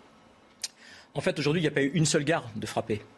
Il y a eu la gare de Kramatorsk, mais il y a eu la gare de Slaviansk, la gare de Prokhovsk et la gare de Barvenkovo, je crois. Si vous regardez ces quatre gares, ce sont quatre gares, ça forme un quadrilatère, elles sont à peu près à 20-25 km les unes des autres. Et ces quatre gares sont situées à l'arrière du front euh, ukrainien. Et donc elles peuvent servir à deux usages. Elles peuvent servir à évacuer des civils aussi, bien sûr, mhm. mais elles peuvent aussi servir à amener des renforts. Mm. amener des munitions, mm. amener de l'armement, amener des hommes. La logique russe, ils l'ont bien dit, c'est de faire l'effort dans le Donbass. Ils sont en train de redéployer des troupes depuis l'Est, euh, depuis la région de Kharkov, depuis le Nord, depuis la région de Kiev, et ils vont lancer une offensive dans le Donbass. Quand vous lancez une offensive, vous essayez de faire en sorte de vous renforcer le plus possible et d'interdire l'accès au champ de bataille à l'adversaire. Comment vous interdisez l'accès au champ de bataille à l'adversaire? Notamment en visant les gares. Et aujourd'hui, il y a eu quatre gares qui ont été visées par des missiles russes. Et d'ailleurs, c'est une déclaration euh, du ministère de la Défense russe, qui n'évoque pas la gare de, Kramatorsk, mais qui évoque trois gares juste à proximité. Mmh. Donc, d'un point de vue strictement euh, militaire, ça ferait sens. Ça ferait sens parce que c'est un objectif militaire, une gare dans le contexte où nous sommes actuellement. Donc, moi, je penserais plutôt à une frappe russe. Jean-Yves Le Drian, le ministre des Affaires étrangères, euh, a réagi également. Il tape la gare sur des réfugiés, donc sur des civils. Donc ça correspond au crime contre l'humanité. Et là, on va encore plus loin, euh, puisqu'on parlait de, crimes de guerre. Le, ministre des Affaires étrangères qui parle donc de crimes contre l'humanité, Joséphine Staron. Oui, les mots euh, se durcissent hein, de plus en plus euh, pour toute la communauté occidentale envers Vladimir Poutine. On voit une Union européenne qui, hier, a adopté de nouvelles sanctions avec un embargo sur le charbon, notamment. Alors, bien sûr, ce n'est pas aussi significatif que si c'était sur le pétrole ou le gaz, puisqu'on sait toute l'importance que ça a pour les Européens. mais c'est déjà un premier pas vers cet embargo des hydrocarbures importés de Russie qui aurait euh, vraisemblablement des implications fortes pour l'économie russe. On voit déjà que euh, ces sanctions ont un peu d'impact puisque l'inflation euh, en Russie augmente, mais on sait aussi que malheureusement il y a peu d'exemples dans l'histoire où les sanctions économiques et commerciales ont véritablement fait infléchir la position d'un belligérant. on a l'exemple de l'Afrique du Sud avec l'apartheid, mais c'est rien comparé à toutes les fois où ça s'est produit. On en vient à Boucha. Dans le même temps, la présidente de la Commission européenne, Ursula von der Leyen, était à Boucha euh, aujourd'hui au nord-ouest de Kiev. Elle a pu constater les fosses euh, communes creusées à Boucha pour y enterrer des dizaines de, civils tués. Elle a rencontré également Volodymyr Zelensky à Kiev. Voyez ce sujet signé de Michael Dos Santos sur euh, le déplacement et la visite d'Ursula von der Leyen donc à Kiev. L'horreur au premier plan. Ce vendredi, Ursula von der Leyen s'est rendue à Boutcha, dans la banlieue de Kiev, ville devenue le symbole des atrocités de la guerre en Ukraine. Sur place, la présidente de la Commission européenne a pu constater l'ampleur du massacre. Des dizaines de morts y reposent dans des fosses communes. L'impensable s'est produit ici. Nous avons vu le visage cruel de l'armée de Poutine. Nous avons vu la désinvolture et la froideur avec lesquelles ils ont occupé la ville. Ici, à Boutcha, nous avons vu notre humanité se briser. C'est le monde entier est en deuil avec les habitants de Boutcha. Kiev accuse Moscou de crimes de guerre. Le Kremlin nie en bloc. Lors de cette visite, Ursula von der Leyen a également réaffirmé sa volonté d'adhésion de l'Ukraine à l'Union européenne, l'une des demandes de Volodymyr Zelensky. Cher Volodymyr, mon message aujourd'hui est très clair. L'Ukraine appartient à la famille européenne. Nous avons entendu votre demande d'adhésion et aujourd'hui, je suis ici pour vous apporter une première réponse positive. Le président ukrainien milite en parallèle pour le renforcement des sanctions économiques contre la Russie. Pierre Laurin, est-ce que euh, cette euh, visite de la présidente de la Commission européenne est un élément clé? Est-ce que ça peut apporter euh, un, soutien supplémentaire, une aide supplémentaire psychologique à, l'Ukraine? Psychologique, oui. Mais pas plus. Ce qui est important, c'est plutôt le soutien en matériel militaire, en armes, etc. Mmh, mmh. ça, l'Union européenne le fait, certains pays plus que d'autres. En revanche, euh, l'affirmation que l'Ukraine euh, sera dans un avenir plus ou moins indéterminé intégrée dans l'Union européenne, c'est vrai que ça peut réconforter, mais ça n'apporte rien de plus. De toute manière, Ursula von der Leyen n'a aucun pouvoir réel. Mm. Elle a simplement un pouvoir déclaratif. Par ailleurs, euh, il est vrai que ce qu'elle fait, là, réellement, ce n'est pas vis-à-vis de l'Ukraine qu'elle le fait, c'est vis-à-vis de l'Europe. Hmm. C'est montrer que l'Europe euh, peut jouer un rôle, euh, donner l'impression, en tout cas, que l'Europe peut jouer un rôle. C'est ça qui est important. Quand vous dites donner l'impression, les images qu'on a vues aujourd'hui, dites-moi si je, me trompe, mais on a pu les voir précédemment dans des guerres, euh, par exemple en ex-Yougoslavie, avec les casques bleus qui étaient au plus près de la population, mais finalement ce n'était que symbolique. Il n'y avait pas finalement d'aide réelle euh, auprès de ces populations opprimées. Est-ce qu'on est dans la même situation, le même contexte, euh, Philippe Migaud? Même si comparaison n'est pas raison. Non, parce que euh, au moins il y avait des casques bleus. Il n'y a personne pour s'interposer. Et ensuite, en revanche, plutôt dirais-je, nous, les Occidentaux, on livrait des centaines, voire des milliers de missiles anti-chars et de missiles anti-aériens. Donc euh, ils ont apporté euh, une aide euh, à l'armée ukrainienne bien plus importante que tout ce qui avait été apporté en Bosnie entre 93 et 95 ou à Lutcheka en 98-99. Donc l'aide matérielle est, beaucoup plus puissante que tout ce que nous avons fait précédemment dans les, dans les conflits d'ex-Yougoslavie. Tout à l'heure, je vous demandais, allez-y. Avec un petit bémol, c'est que contre Lutcheka, enfin, en faveur de Lutcheka, on a livré très peu d'armes. En revanche, on a beaucoup bombardé l'ennemi de Lutcheka. Hmm.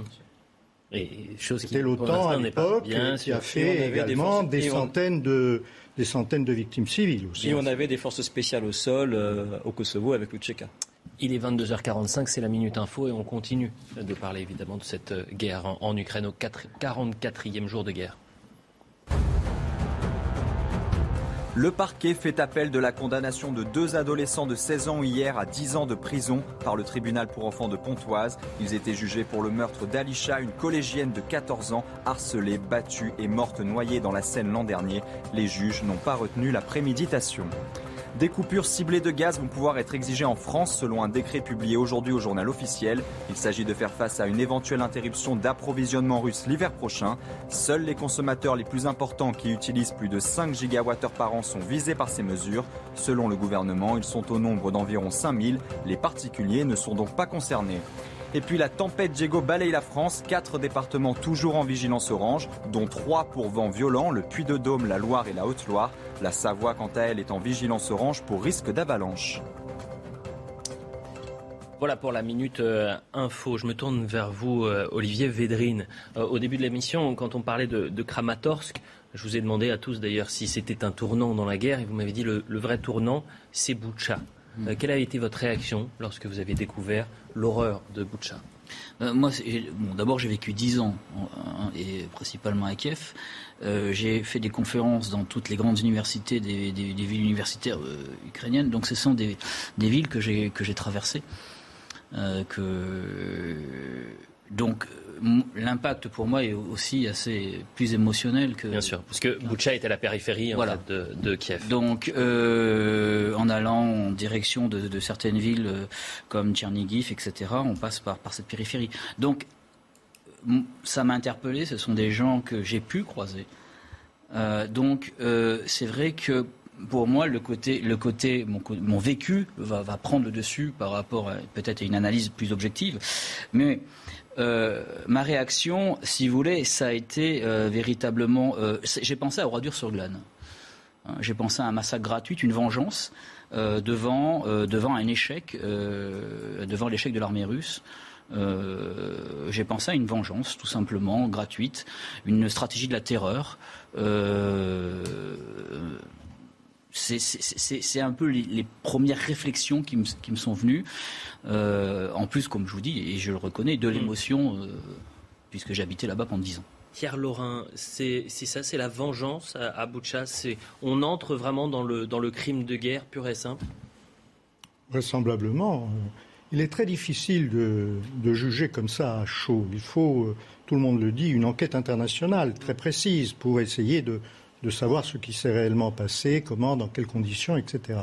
Euh, mais effectivement, euh, vraisemblablement, il y a eu crime de guerre.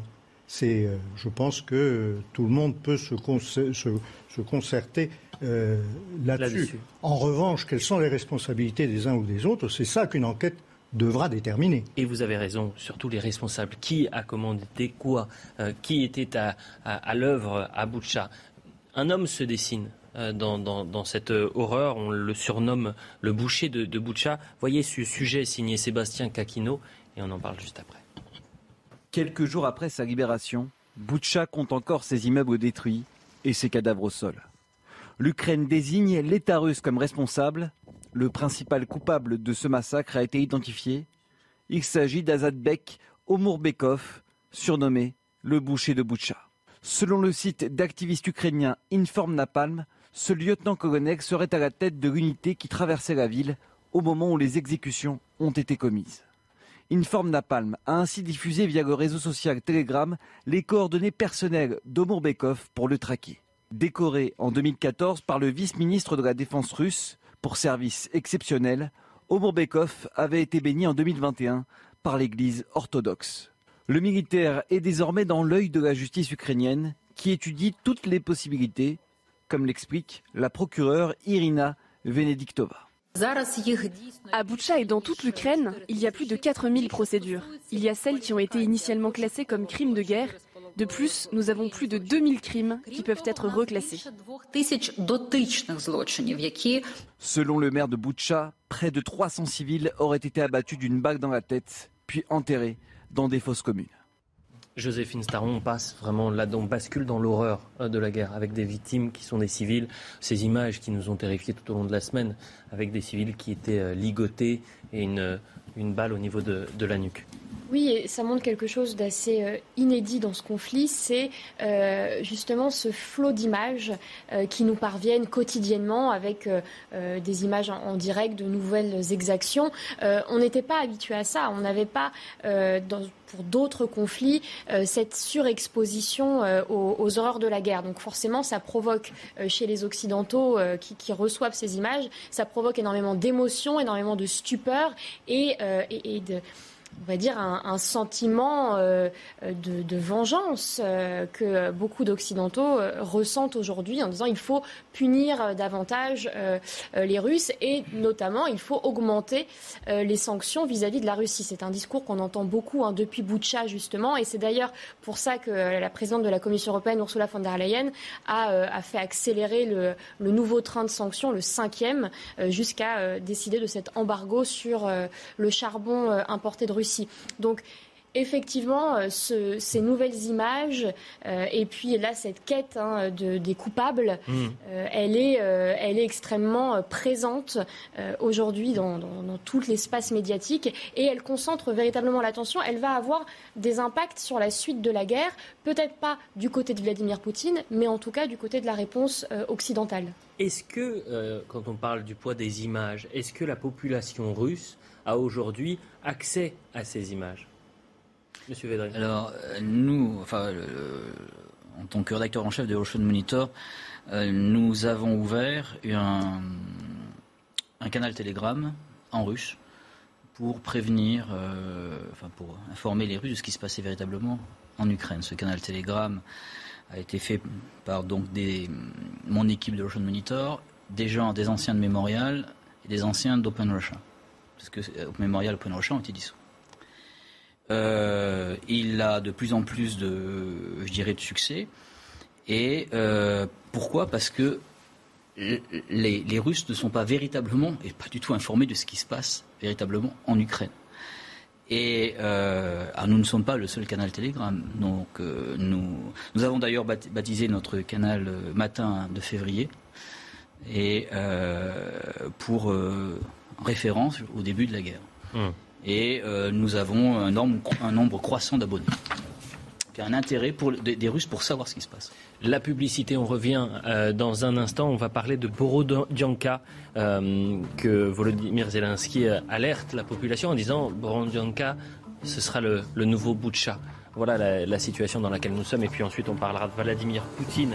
L'objectif du 9 mai annoncé par Emmanuel Macron, cette date clé euh, pour euh, le chef du, Kremlin, comment l'analyser, le décrypter. On voit tout cela dans un instant sur CNews. Quasiment 23 heures sur CNews. Euh, heureux de vous retrouver. Si vous nous rejoignez, Olivier Védrine est sur ce plateau avec Joséphine Staron, Philippe Migaud et Pierre Laurin. on revient sur la situation en Ukraine au, 44e jour de, guerre. la Minute Info et ensuite on ira à Kiev, à euh, rejoindre un habitant de Kiev et son témoignage. La Minute Info. Bonsoir à tous. J-2 avant la présidentielle et cette inquiétude grandissante, celle d'une abstention record, notamment chez les jeunes, entre les non-inscrits, les mal-inscrits et ceux qui ne se sentent tout simplement pas concernés par l'élection. Alors, pour convaincre les jeunes d'aller voter, des associations ont recours au porte-à-porte, -porte, comme vous le raconte Martin Mazur. Du dialogue et s'assurer qu'un maximum de personnes soient inscrites sur les listes électorales. Du porte-à-porte. Est-ce que tu sais si tu es inscrit? Euh, Avec la crainte d'une nouvelle forte abstention chez les jeunes, ce collectif citoyen et indépendant se mobilise pour éveiller les consciences. Des bénévoles qui se heurtent parfois au rejet de la classe politique. J'ai l'impression que souvent les politiciens, euh, ce qu'ils nous vendent, c'est du rêve. Et c'est souvent les mêmes, malheureusement. C'est souvent les mêmes. Et pour moi, c'est les politiciens. Ils sont là pour faire du marketing. Alors que la jeunesse s'engage de plus en plus dans des combats citoyens tels que le climat, la méfiance envers les hommes et femmes politiques se fait toujours sentir. Les politiciens, tout ça, c'est toujours des débats. Et euh, c'est pas des débats construits parce que personne s'écoute en fait et ça mène jamais à rien. La situation n'a pas changé, les, politiques sont les mêmes et sont toujours là pour la même chose, à savoir l'argent. Ils se font élire pour nous prendre du fric sur le dos, c'est tout. En 2017, l'abstention chez les jeunes avait atteint un niveau historique. Chez les moins de 29 ans, moins d'un électeur sur cinq avait voté lors des deux tours. Un an de prison avec sursis requis contre Alain Schmitt. Relaxé en première instance, l'entraîneur de judo était rejugé en appel pour des faits de violence aggravée sur son ancienne compagne, la championne olympique Margot Pino.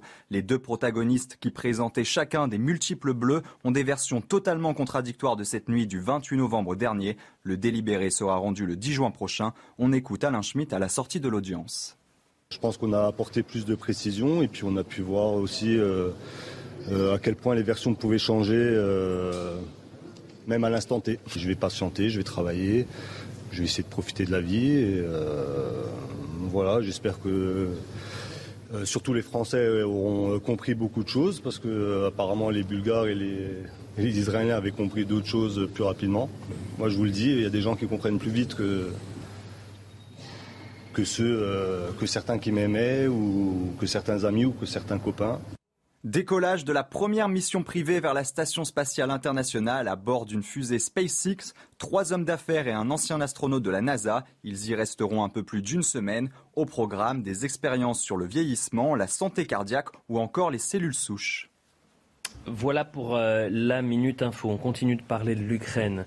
Euh, l'information principale, c'est ce qu'il s'est passé aujourd'hui à Kramatorsk, la gare qui a été bombardée, 50 morts dont 5 enfants. L'horreur donc en Ukraine, un missile s'est euh, abattu ce matin sur la gare de Kramatorsk à l'est du pays. Le bilan est très lourd puisque, je le répète, il fait état d'au moins 50 morts dont 5 enfants. Depuis plusieurs jours, des milliers d'Ukrainiens transitent par cette gare pour quitter la région. Voyez le sujet signé Régine Delfour.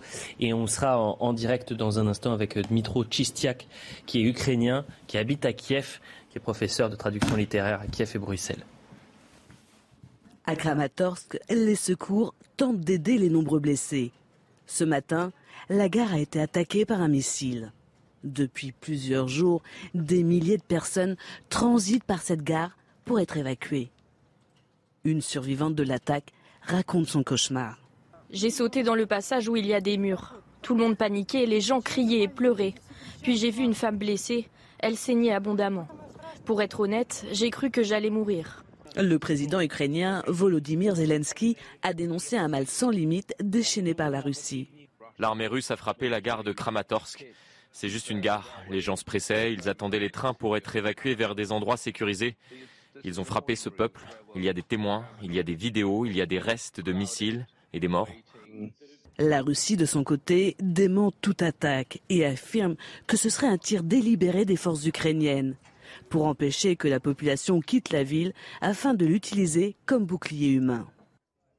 Tiak, bonsoir, merci d'être euh, avec nous. Je rappelle que vous êtes ukrainien, professeur de traduction littéraire à Kiev et à Bruxelles. Vous êtes également euh, écrivain. Vous êtes euh, encore à Kiev.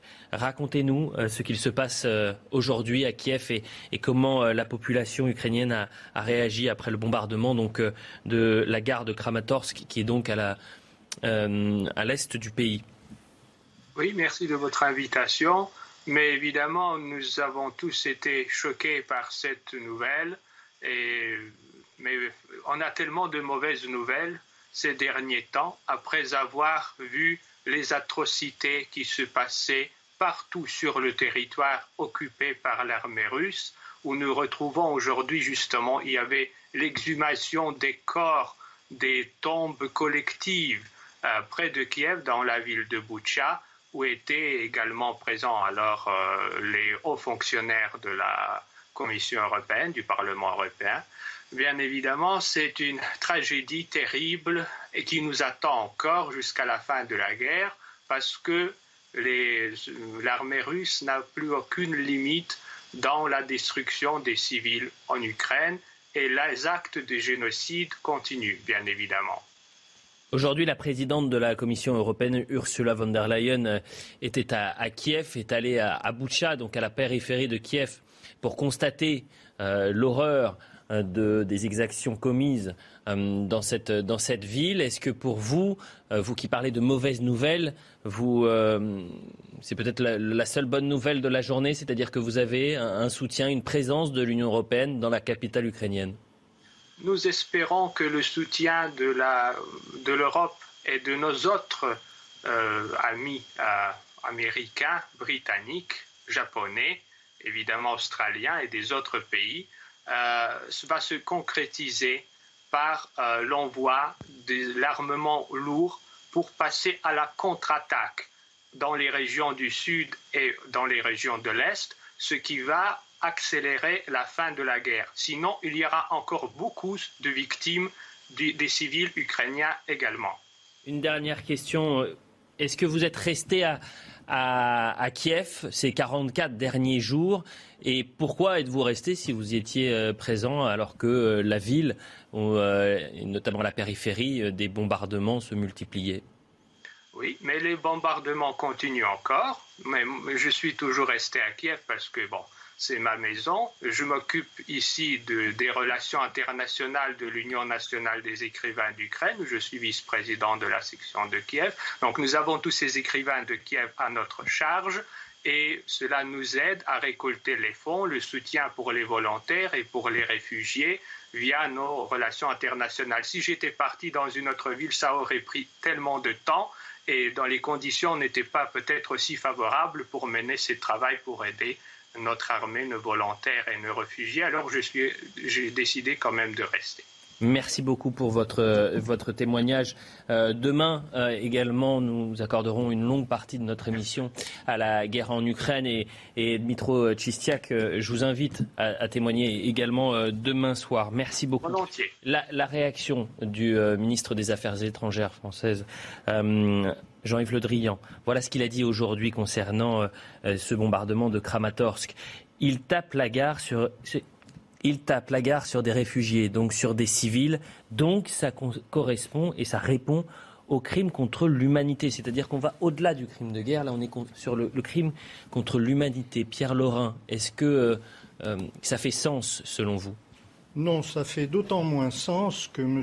Le Drian était ministre de la Défense lorsque les forces de la coalition internationale contre Daesh bombardaient la ville de Raqqa et faisait au moins 1500 victimes civiles. Et c'était nos soldats qui bombardaient. Et personne n'a parlé à l'époque ni de crimes de guerre, ni de crimes contre l'humanité, parce que c'était des objectifs prétendument légitimes. Mais il faut voir que les objectifs légitimes, parfois, et bien effectivement, cela peut donner euh, des, des, victimes, de nombreuses victimes civiles, et c'était le cas à Raqqa, mais également où euh, en Libye, également dans d'autres pays, en Serbie, où l'OTAN est intervenue, etc. Donc là, sur le bombardement de Kramatorsk, on peut émettre euh, un doute sur la qualification de crime contre l'humanité en tout cas, et peut-être même de crime de guerre. Mais je pense Pierre Laura, j'ai du mal à vous suivre parce que pourquoi comparer ce qu'il s'est passé avant et dire parce qu'il y a eu ces choses-là, aujourd'hui, on ne peut pas euh, les qualifier comme telles aujourd'hui Parce qu'à partir du moment où il y a un objectif militaire légitime... On peut, euh, on peut taper sur des civils? On peut taper sur des civils, hélas. Oui, oui, oui, c'est dans toutes les guerres. Et actuellement, la même chose se passe au Yémen, par exemple. Philippe Et personne ne s'émeut de ce qui se passe au Yémen. Euh, en fait, c'est abominable, mais aux yeux du droit international humanitaire, un crime contre l'humanité, ça a une définition bien précise. Euh, il s'agit euh, de mener un certain nombre d'actions par différents moyens visant à l'anéantissement d'une population. Mmh. Euh, on n'en est pas là à Kramatorsk, même si c'est horrible. dans le cadre d'un crime de guerre, pourquoi ce n'est pas nécessairement un crime de guerre? Parce que pour la meilleure des causes, il peut arriver qu'on soit contraint de bombarder des infrastructures qui ont une importance stratégique et ces infrastructures, eh bien, des civils habitent à côté ou sont présents sur ces infrastructures. Je rappelle par exemple, au moment où les Alliés ont débarqué en Normandie en 1944, hmm. il fallait interdire l'arrivée de troupes allemandes vers le front. Ils ont bombardé toutes les gares de triage, ils ont bombardé les ports, ils ont détruit les ponts, ils ont détruit les voies ferrées. Pourquoi? Eh bien parce que c'est la route que prennent les renforts. Or, c'est ce que je vous disais tout à l'heure, les Russes n'ont pas frappé une gare aujourd'hui, ils ont frappé quatre gares. Quatre gares qui, toutes les quatre, sont sur les arrières du front ukrainien dans le Donbass. Donc quatre gares. Des gares où des milliers, des milliers, des milliers d'Ukrainiens, civils ukrainiens, euh, les utilisent pour fuir Absolument, mais aussi euh, des centaines de soldats ukrainiens peuvent arriver de l'intérieur du pays avec des munitions, avec de nouvelles armes, et donc d'un point de vue strictement militaire, c'est un objectif militaire. En attendant les 50 morts et les 5 enfants, je doute fort qu'ils aient une Kalachnikov à la main et qu'ils partaient faire la guerre contre la Russie. par contre, quand on euh, parle, quand on parle, quand on parle de crimes de guerre ou de crimes contre l'humanité, c'est une définition juridique. Oui, oui, j'entends par rapport à cela, on n'est pas dans ce cadre. Allez-y. moi, c'est Olivier Védrine. Olivier Védrine, pardonnez-moi. voilà. Euh, le comparaison n'a pas raison. Hein. Euh, savoir que je, je, bien, je, je comprends bien les, euh, la ville de Caen, etc. Caen, Saint-Lô, ouais, voilà. Euh, je comprends bien aussi la Libye, bombardement de Belgrade, etc. Mais comparaison n'a pas raison. Là, la différence, c'est que les États-Unis, enfin le continental, a fini par en parler. Les médias s'en sont emparés. On parle encore de la torture en Algérie, etc. Le, le problème, le problème c'est que les, médias russes n'en parlent pas. C'est la grande différence avec le monde occidental. Je rappelle que la torture en Algérie, aucun Français n'a jamais été jugé pour crime de guerre. Mais on en parle. On en parle, mais personne n'a jamais jugé. on n'en a pas parlé au moment où ces choses se sont passées, donc il y a peut-être une temporalité aussi à, voir. Il y a eu, il y a eu, il y a eu des dénonciations qui est intéressant dans, ce débat, c'est qu'effectivement, rien n'est excusable. Euh, euh, mais en revanche, euh, il y a, enfin, on a l'impression que nos dirigeants feignent de découvrir ce qu'est une guerre et euh, surtout que la guerre en Ukraine est une vraie guerre. Voilà, on le sait euh, aujourd'hui, c'est une vraie guerre avec malheureusement des, des, civils qui sont tués comme dans de nombreuses guerres.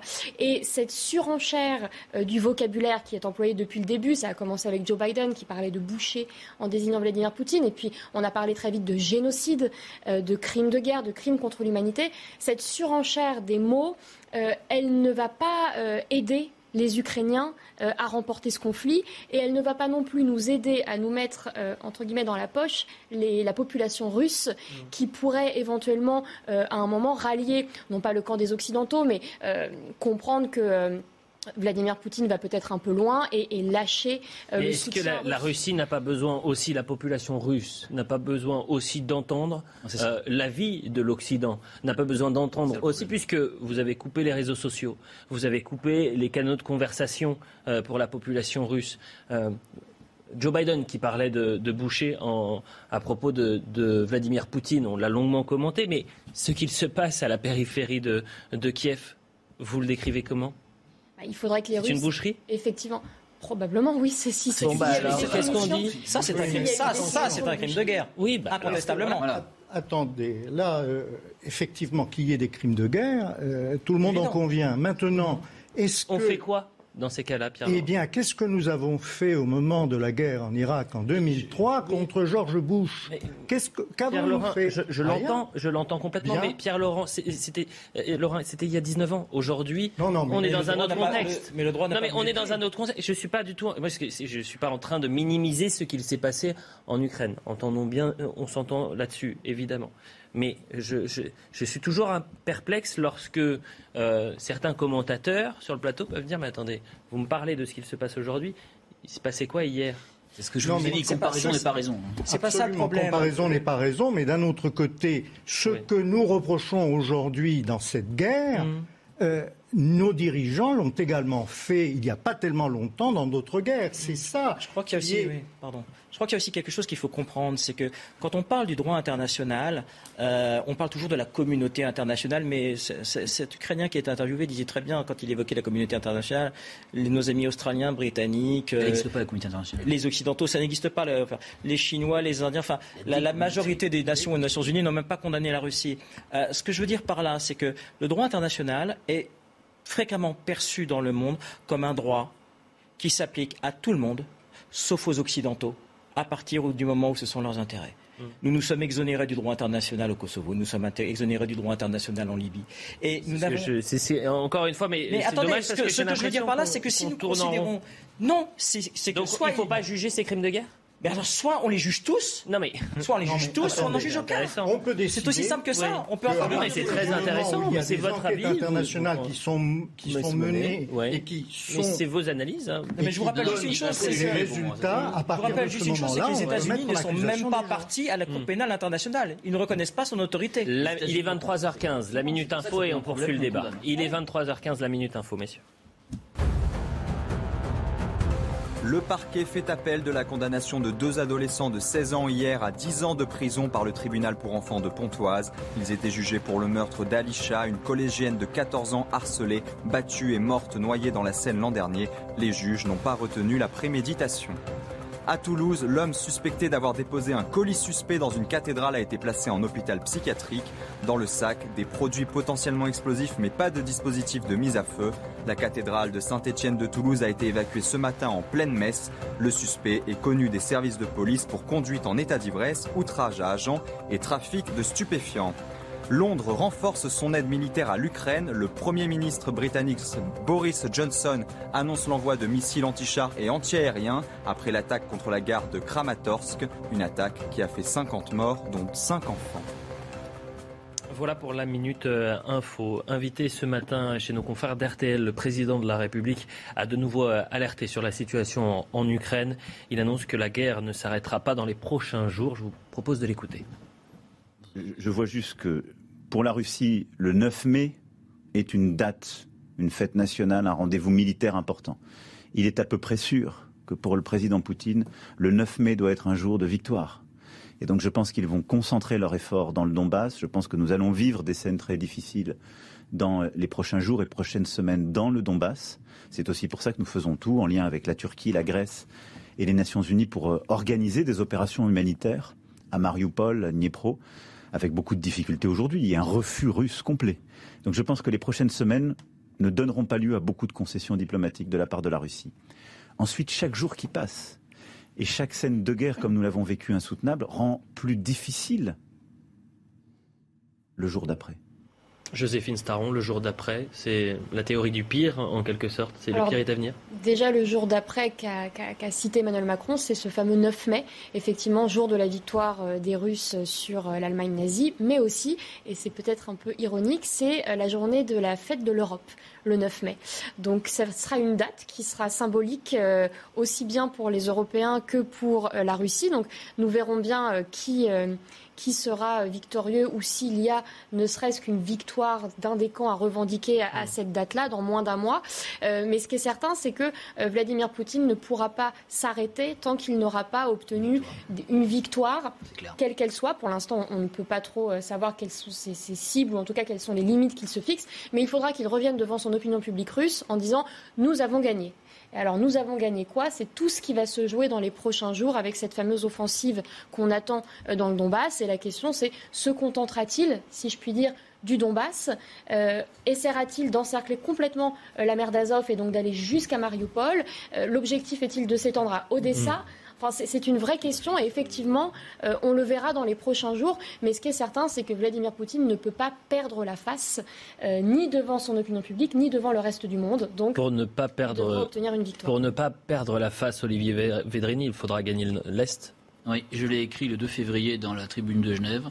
Gagner l'Est et sans doute euh, la bande côtière euh, pour pouvoir accéder à... Pour... Laquelle? Celle de la mer d'Azov ou celle de la mer Noire? Accéder donc d'aller jusqu'à Odessa? Pratiquement jusqu'à Odessa. Philippe Migaud. J'imagine que c'est quelque chose qui séduirait bien entendu le Kremlin. Maintenant, il faut bien se rendre compte d'une chose, c'est que si euh, le Kremlin a été obligé de déshabiller Pierre pour habiller Paul et monter une nouvelle offensive dans l'Est, c'est parce qu'il avait trop dispersé ses forces au début. Il y a quand même eu pas mal d'attrition dans les, dans les forces russes, pas mal de pertes dans les forces russes, moins que chez les Ukrainiens, mais quand même pas mal de pertes. Les troupes sont fatiguées. Je pense que Vladimir Poutine va lancer euh, une offensive majeure dans le Donbass. C'est évident. D'ailleurs, il l'a annoncé. Le Kremlin l'a annoncé. Hein. C'est clair. Donc, au moins, il annonce, il annonce ce qu'il va faire. Euh, maintenant, la bataille va être extrêmement dure parce que c'est un front qui est extrêmement fortifié. L'armée russe, théoriquement, euh, compte tenu de sa puissance de feu, devrait l'emporter. Mais une fois qu'elle l'aura emporté, même si le gros de l'armée ukrainienne aura été détruit, euh, ce sera une victoire à présenter à l'opinion publique russe Peut-être. Est-ce que Vladimir Poutine aura envie d'aller au-delà? Il faudrait d'abord que son armée en soit capable. Je ne suis pas persuadé que son armée serait capable euh, rapidement, rapidement euh, de se remettre en route. Alors si vers Odessa, oui, mais mm. au-delà, au-delà non. Au-delà non. Au-delà non. De toute façon, il me semble même que les objectifs Kherson et Odessa ne sont pas atteignables avant le 9 mai en tout cas. Ça c'est certain. Donc je crois que s'il veut, si Poutine veut une victoire pour le 9 mai, ce sera le Donbass, point. Et à partir de là, essayer de négocier. Hmm. Et je me demande si l'intérêt du Kremlin, ce ne serait pas d'engager, une fois que le Donbass est totalement conquis, d'engager une négociation qui reviendrait à abandonner toute prétention sur le Donbass en échange de la reconnaissance par l'Ukraine de la Crimée russe. Et ça, je pense que ce serait peut-être un jeu intelligent. Hmm. Et dans ce contexte, Mariupol, on, en a beaucoup parlé, euh, qui est aujourd'hui un champ de ruines, 80% de la ville est, détruite. Dans quel état on va retrouver euh, le, la partie côtière de, l'Ukraine aujourd'hui? Dans le même état qu'on a trouvé Doucha, à mon avis. Dans un état de. moi, je pense qu'on va, on, va, on va être confronté à d'autres. Vous considérez qu'il y a d'autres bouts de chat euh, en Ukraine aujourd'hui? Philippe Migaud Vraisemblablement, oui, oui. Qui que ce soit qui les ait commis d'ailleurs. Pierre Laurin oui, de toute manière, euh, c'est une guerre, comme euh, nous le disions tout à l'heure, qui dure depuis huit ans, avec hmm. des atrocités de part et d'autre. Huit ans, de part et d'autre. La guerre a commencé en 2014. On va écouter le président Zelensky, qui parle non pas de Boucha, mais qui parle de Borodianka et qui dit ce qu'il se passe aujourd'hui à Borodianka est pire qu'à Boucha. Écoutez-le.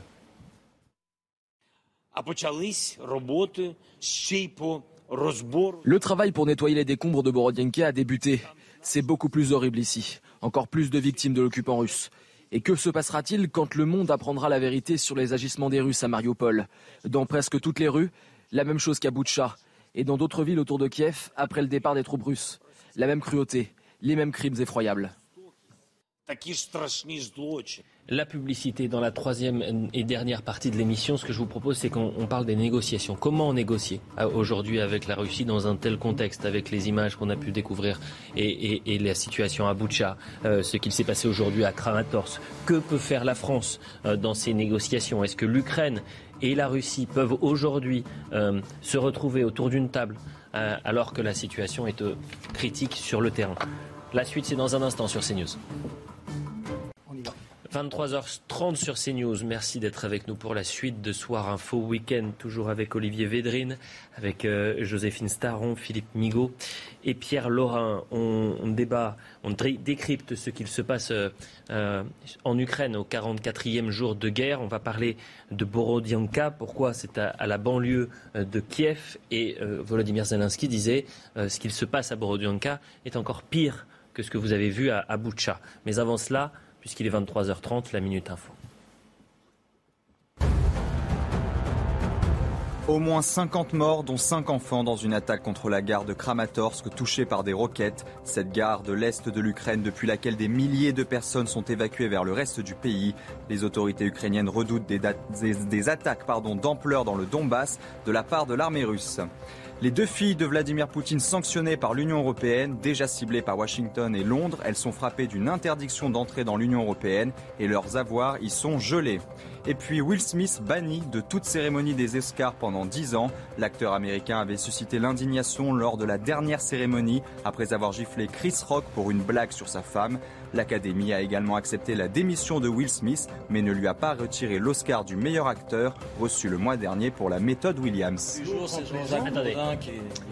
Voilà pour la minute info. Messieurs, s'il vous plaît, parlons de Borodianka, donc euh, le nouveau euh, Boucha, selon Volodymyr Zelensky. Ce sujet est signé Clémence Barbier et on en parle juste après.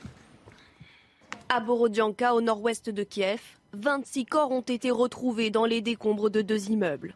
Hier soir, le président ukrainien a qualifié la situation à Borodianka de bien plus horrible qu'à Boutcha, où des centaines d'habitants ont été massacrés. Le travail d'analyse a commencé à Borodianka. C'est bien plus horrible là-bas. Encore plus de victimes des occupants russes. Là se trouve ce que le monde a vu à Boutcha et dans d'autres villes de la région de Kiev. La même cruauté. Des immeubles éventrés, des civils tués. Pourtant, à Borodianka, il n'y a aucun site militaire. La preuve pour la procureure générale d'Ukraine que les civils sont bien la cible des Russes. Dans la région de Kiev, nous avons trouvé 650 cadavres, dont 40 cadavres d'enfants. Vladimir Poutine est le principal criminel de guerre. Il doit être jugé devant les tribunaux internationaux. Les habitants ont vécu l'enfer sous les bombardements. Ma mère, mon frère, la femme de mon frère et d'autres membres de ma famille sont toujours là, ainsi que d'autres personnes qui étaient au sous-sol. Je sais avec certitude qu'ils ne sont pas sortis. Hier, les pompiers de Borodianka étaient à pied d'œuf pour tenter de retrouver des survivants sous les décombres.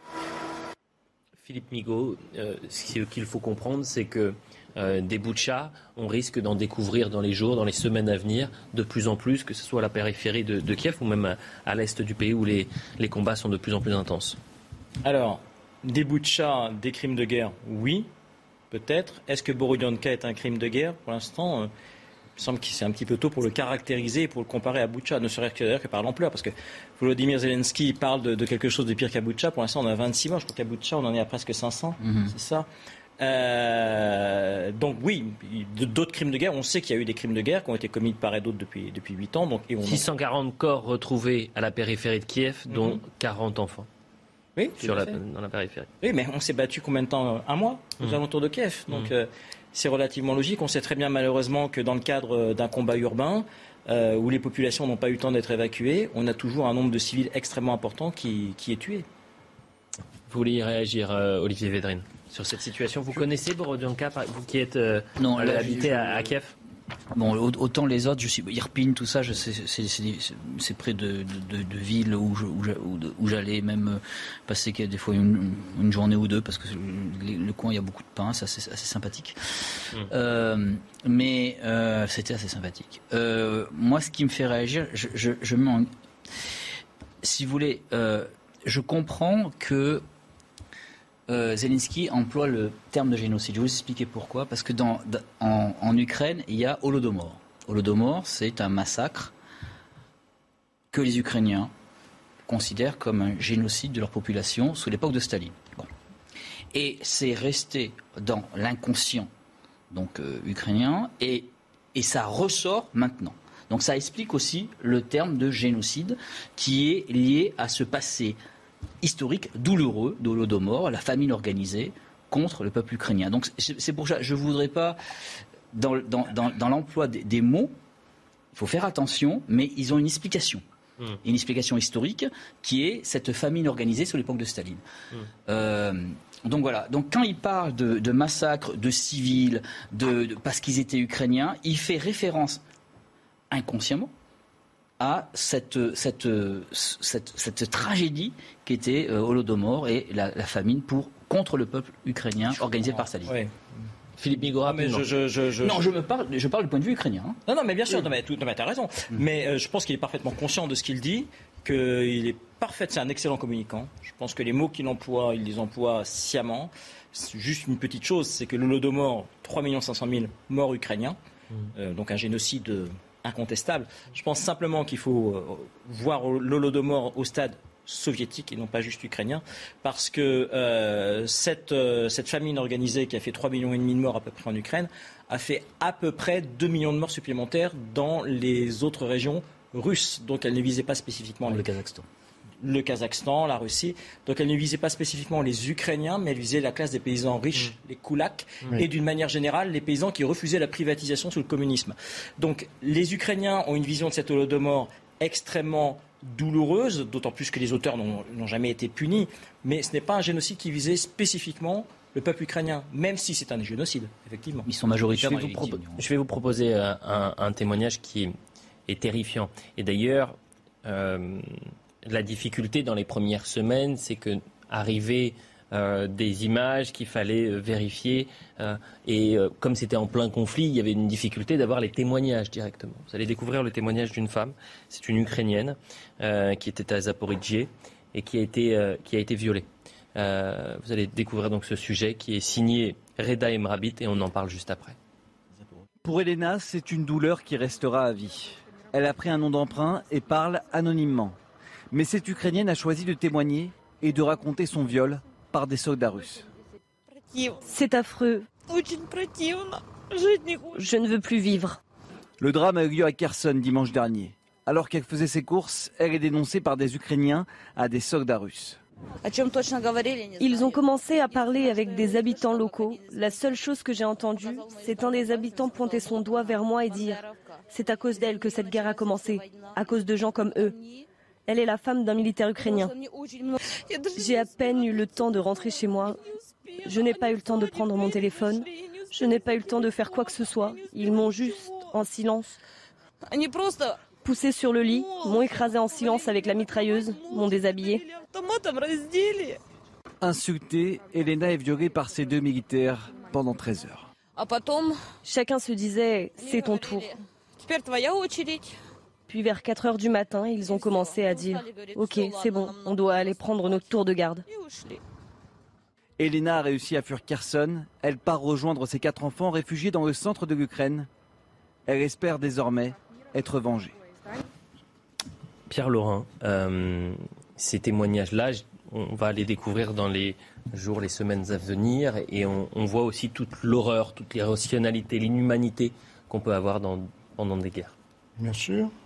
Mais toutes les guerres sont atroces. Hein. Mm. À partir du moment où vous lâchez des, gens, des hommes, et que vous leur dites vous pouvez tuer en face, ils mm. tuent. Mm. Mais euh, où est la limite?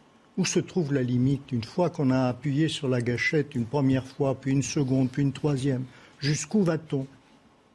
C'est ça le, véritable problème, c'est l'âme humaine. C'est pas tellement toutes les armées font ça, toutes, y compris les nôtres, même si les nôtres sont un peu moins, un peu moins sauvages. Oui, l'encadrement, il a quand même chez nous. Hein. C'est vrai qu'il y a un encadrement, mais euh, des affaires comme, comme cela, nous en avons eu beaucoup et les armées occidentales n'échappent pas. La question qu'on se pose aujourd'hui, c'est effectivement celle du commandement et de l'encadrement euh, mmh. des troupes russes, mmh. parce que euh, on, se demande si euh, les exactions commises euh, ont été ordonnées, ont été commanditées ou pas, ou si elles sont le fait euh, de soldats qui ont pris des initiatives. Et ça, c'est véritablement quelque chose de fondamental pour les enquêtes qui vont être menées par les organisations internationales et indépendantes, c'est de savoir jusqu'où remonte l'ordre dans la chaîne de commandement, qui est le commanditaire? Est-ce que Vladimir Poutine a ordonné euh, à ces hommes de, commettre ces exactions Est-ce que c'est un chef militaire? À quel niveau exactement? Et c'est ça que les enquêteurs vont essayer de, prouver aujourd'hui, mais c'est extrêmement difficile. Au moins le chef de corps. Oui, le chef de corps. Mais allez-y, Pierre Pierre Mais il y a également un point qui est très important, c'est que euh, dans l'armée russe, il y a très peu d'unités qui sont structurées comme les nôtres, avec des sous-officiers. C'est très très rare. Ce ne sont que les unités d'élite le corps euh, général de, l'armée est composé d'officiers et de soldats, avec les conscrits qui sont vous en euh, les plus, euh, les plus vieux. ils obtiennent le grade de sergent et ils remplacent vaguement les sous-officiers qui existent chez nous. C'est le gros problème de l'armée russe. Gros problème de l'armée russe. Autre image très forte aujourd'hui, celle de Ursula von der Leyen, la présidente de la Commission européenne, qui était donc à Kiev euh, et qui a rencontré euh, le président ukrainien Volodymyr Zelensky. Euh, on va y revenir dans un instant, mais écoutons Ursula von der Leyen qui parle de l'Union européenne justement. Nous avons compris votre rêve d'Europe. Cher Volodymyr, mon message aujourd'hui est très clair. L'Ukraine appartient à la famille européenne. Nous avons bien entendu votre demande. Et aujourd'hui, je suis ici pour vous apporter une première réponse positive à votre demande. Dans cette enveloppe, cher Volodymyr, un pas important vers l'adhésion à l'Union européenne. Joséphine Staron, ça c'est un élément euh, majeur, ça veut dire Majeur, non, on est plus dans l'ordre du symbole parce qu'une fois que Ursula von der Leyen a annoncé faire ce premier pas vers euh, l'européanisation de l'Ukraine, eh bien il y a euh, des étapes qui prennent plusieurs années. Hein. Le processus d'adhésion est très long. Pourquoi? Parce qu'il faut déjà mettre à niveau, si je puis dire, le pays candidat au niveau des autres pays européens, économiquement parlant, et aussi en termes de, de politique intérieure, de démocratie, de droit, etc. Et là, en plus, on est face à un pays en guerre qui va devoir être reconstruit. Donc, euh, si l'Ukraine doit un jour rejoindre le, camp des nations euh, de l'Union européenne, ce ne sera pas avant de très nombreuses années. Mais il y a déjà des relations très fortes entre l'Ukraine et, l'UE. Je crois que c'est en 2007 qu'il y a déjà eu un premier accord d'association. Donc, il y a une politique de voisinage que mène l'Union européenne depuis des années euh, envers l'Ukraine, avec des aides, avec des, une sorte de coopération dans certains domaines, et qui a été renforcée depuis 2014 depuis l'annexion de la Crimée. Donc de toute manière, ces relations-là sont déjà enclenchées. Hmm. Et ce qu'a dit Ursula von der Leyen aujourd'hui, euh, c'est plus euh, symbolique et pour soutenir le moral des troupes. On va parler des sanctions dans un instant. Vous l'avez vu dans la dernière minute euh, info, dans le rappel des titres, les deux filles de Vladimir Poutine qui sont sanctionnées par l'Union européenne. Les Européens qui ont sanctionné donc les deux filles du chef du Kremlin, désormais inscrites sur la liste noire de l'Union européenne, avec plus de 200 autres personnes, dont plusieurs oligarques proches du président russe et des patrons euh, de presse pro-Kremlin. Est-ce que ça peut jouer aussi euh, ces sanctions qui touchent directement euh, la famille de Vladimir Poutine? Pierre Laurin ça ne va pas jouer beaucoup plus que les sanctions précédentes. Maintenant, il y a un problème là. Parce que que l'on gèle les avoirs d'oligarques qui sont liés à la politique du Kremlin, etc., aucun problème. En revanche, que l'on s'en prenne aux filles de quelqu'un, en quoi sont-elles responsables des accomplissements de leur père? Hmm. Là, ça m'étonne beaucoup parce que c'est une, ça va à l'encontre euh, du droit tel que nous le pratiquons. Euh, c'est euh, dans euh,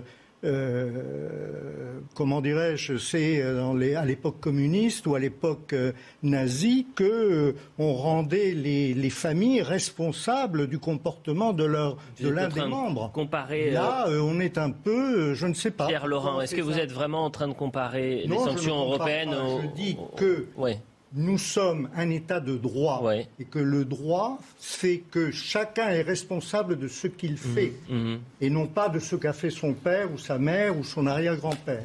Il me semble juste qu'une des justifications des Occidentaux pour geler euh, les avoirs des filles et puis s'attaquer euh, aux, filles de Vladimir Poutine, c'est de dire qu'elles elles auraient aussi euh, des, parts de la fortune de Vladimir Poutine ou qu'il se servirait d'elles d'une certaine manière pour dissimuler son argent ou ses avoirs. Donc voilà, c'est une justification des Occidentaux. Après, est-ce qu'elle est fondée Je n'en sais rien. Olivier Védan. Moi, je crois plus euh, à des sanctions, euh, embargo sur le pétrole, le gaz, euh, mmh. arrêter les investissements, retirer les entreprises occidentales. le SWIFT ne fonctionne que pour une 50%, 50 de ce qui pourrait fonctionner. Ça, oui. je crois plus en ces. Et bien justement, les salariés russes de Lada et Volkswagen, qui sont deux entreprises automobiles pénalisées par les sanctions, voyez ce sujet signé Marine Mulset. Nous sommes à Togliatti, en Russie cité industrielle au bord du gouffre. L'usine de voitures Avtovaz, filière de Renault et premier constructeur du pays, concentre la quasi-totalité des emplois ici. Mais depuis quelque temps, la production tourne au ralenti. Les sanctions économiques qui pèsent sur la Russie empêchent l'importation de composants et pièces détachées. Résultat, les salaires baissent et les salariés, eux, sont très inquiets. Je suis le seul à travailler dans ma famille. J'ai deux enfants en bas âge, ma femme ne travaille pas encore, elle est en congé de maternité pour s'occuper du bébé. Il se trouve que je suis le seul soutien de la famille, je dois donc avoir deux emplois, mais ce n'est pas suffisant dans la réalité d'aujourd'hui. La situation n'est pas bonne.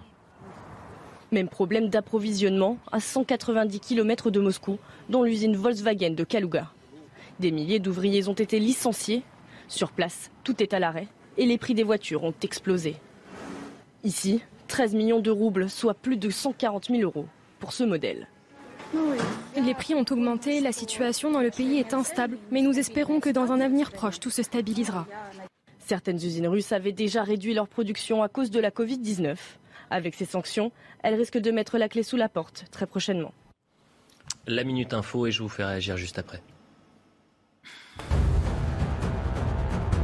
Un an de prison avec sursis requis contre Alain Schmitt. Relaxé en première instance, l'entraîneur de judo était rejugé en appel pour des faits de violence aggravée sur son ancienne compagne, la championne olympique Margot Pino.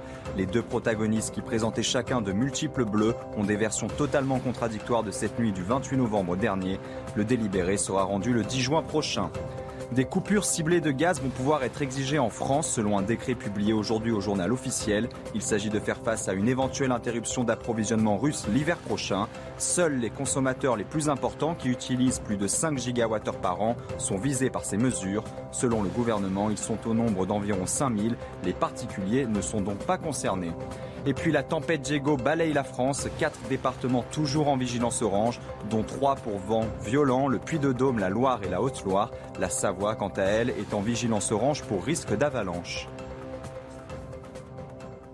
Pierre Laurent, vous voulez euh, réagir quant aux euh, sanctions euh, de l'Union européenne contre la Russie qui impactent l'économie russe directement? Impacte effectivement l'économie russe. Maintenant, il y a une sorte de cynisme lorsque on arrête euh, les importations de charbon, euh, il y a un délai de quatre mois. Hmm. Ce n'est pas immédiat, c'est dans quatre mois. Hmm. C'est-à-dire qu'on a le temps de faire des stocks. Et surtout, c'est après le 9 mai, quatre mois. Il nous reste trois minutes, je vois ce que vous voulez dire. Charles Michel, le président du Conseil de l'Europe, cette semaine, une déclaration peut-être que vous avez entendue qui interpelle euh, l'armée russe, qui appelle les militaires à déposer les armes, qui leur dit ceux qui déposent les armes et qui veulent quitter euh, l'armée, nous, Européens, nous le, vous accueillerons. On l'écoute. J'ai un message pour les soldats russes sur le champ de bataille. Si vous ne voulez pas participer au meurtre de vos frères et sœurs ukrainiens, Si vous ne voulez pas être un criminel, baissez les armes. Arrêtez de vous battre. Quittez le champ de bataille. Et je sais, messieurs, en faisant appel aux députés du Parlement européen, qu'il y en a parmi vous qui offriraient leur protection aux soldats russes qui n'ont pas exécuté les ordres de la Russie. C'est à mon avis une bonne idée qui devrait être renforcée. Comment vous décodez cette déclaration, Joséphine Staron? Je rappelle votre euh, ouvrage L'Europe, la solidarité contre le naufrage. Euh, je pense que c'est mal connaître de la part de, Charles Michel, un, le peuple russe, et deux, le, monde militaire, euh, mmh. d'appeler à la désertion. Mais si ça marche, tant mieux, pour, tant mieux pour nous et tant mieux pour les Ukrainiens. Mais ça, je, je suis assez dubitative.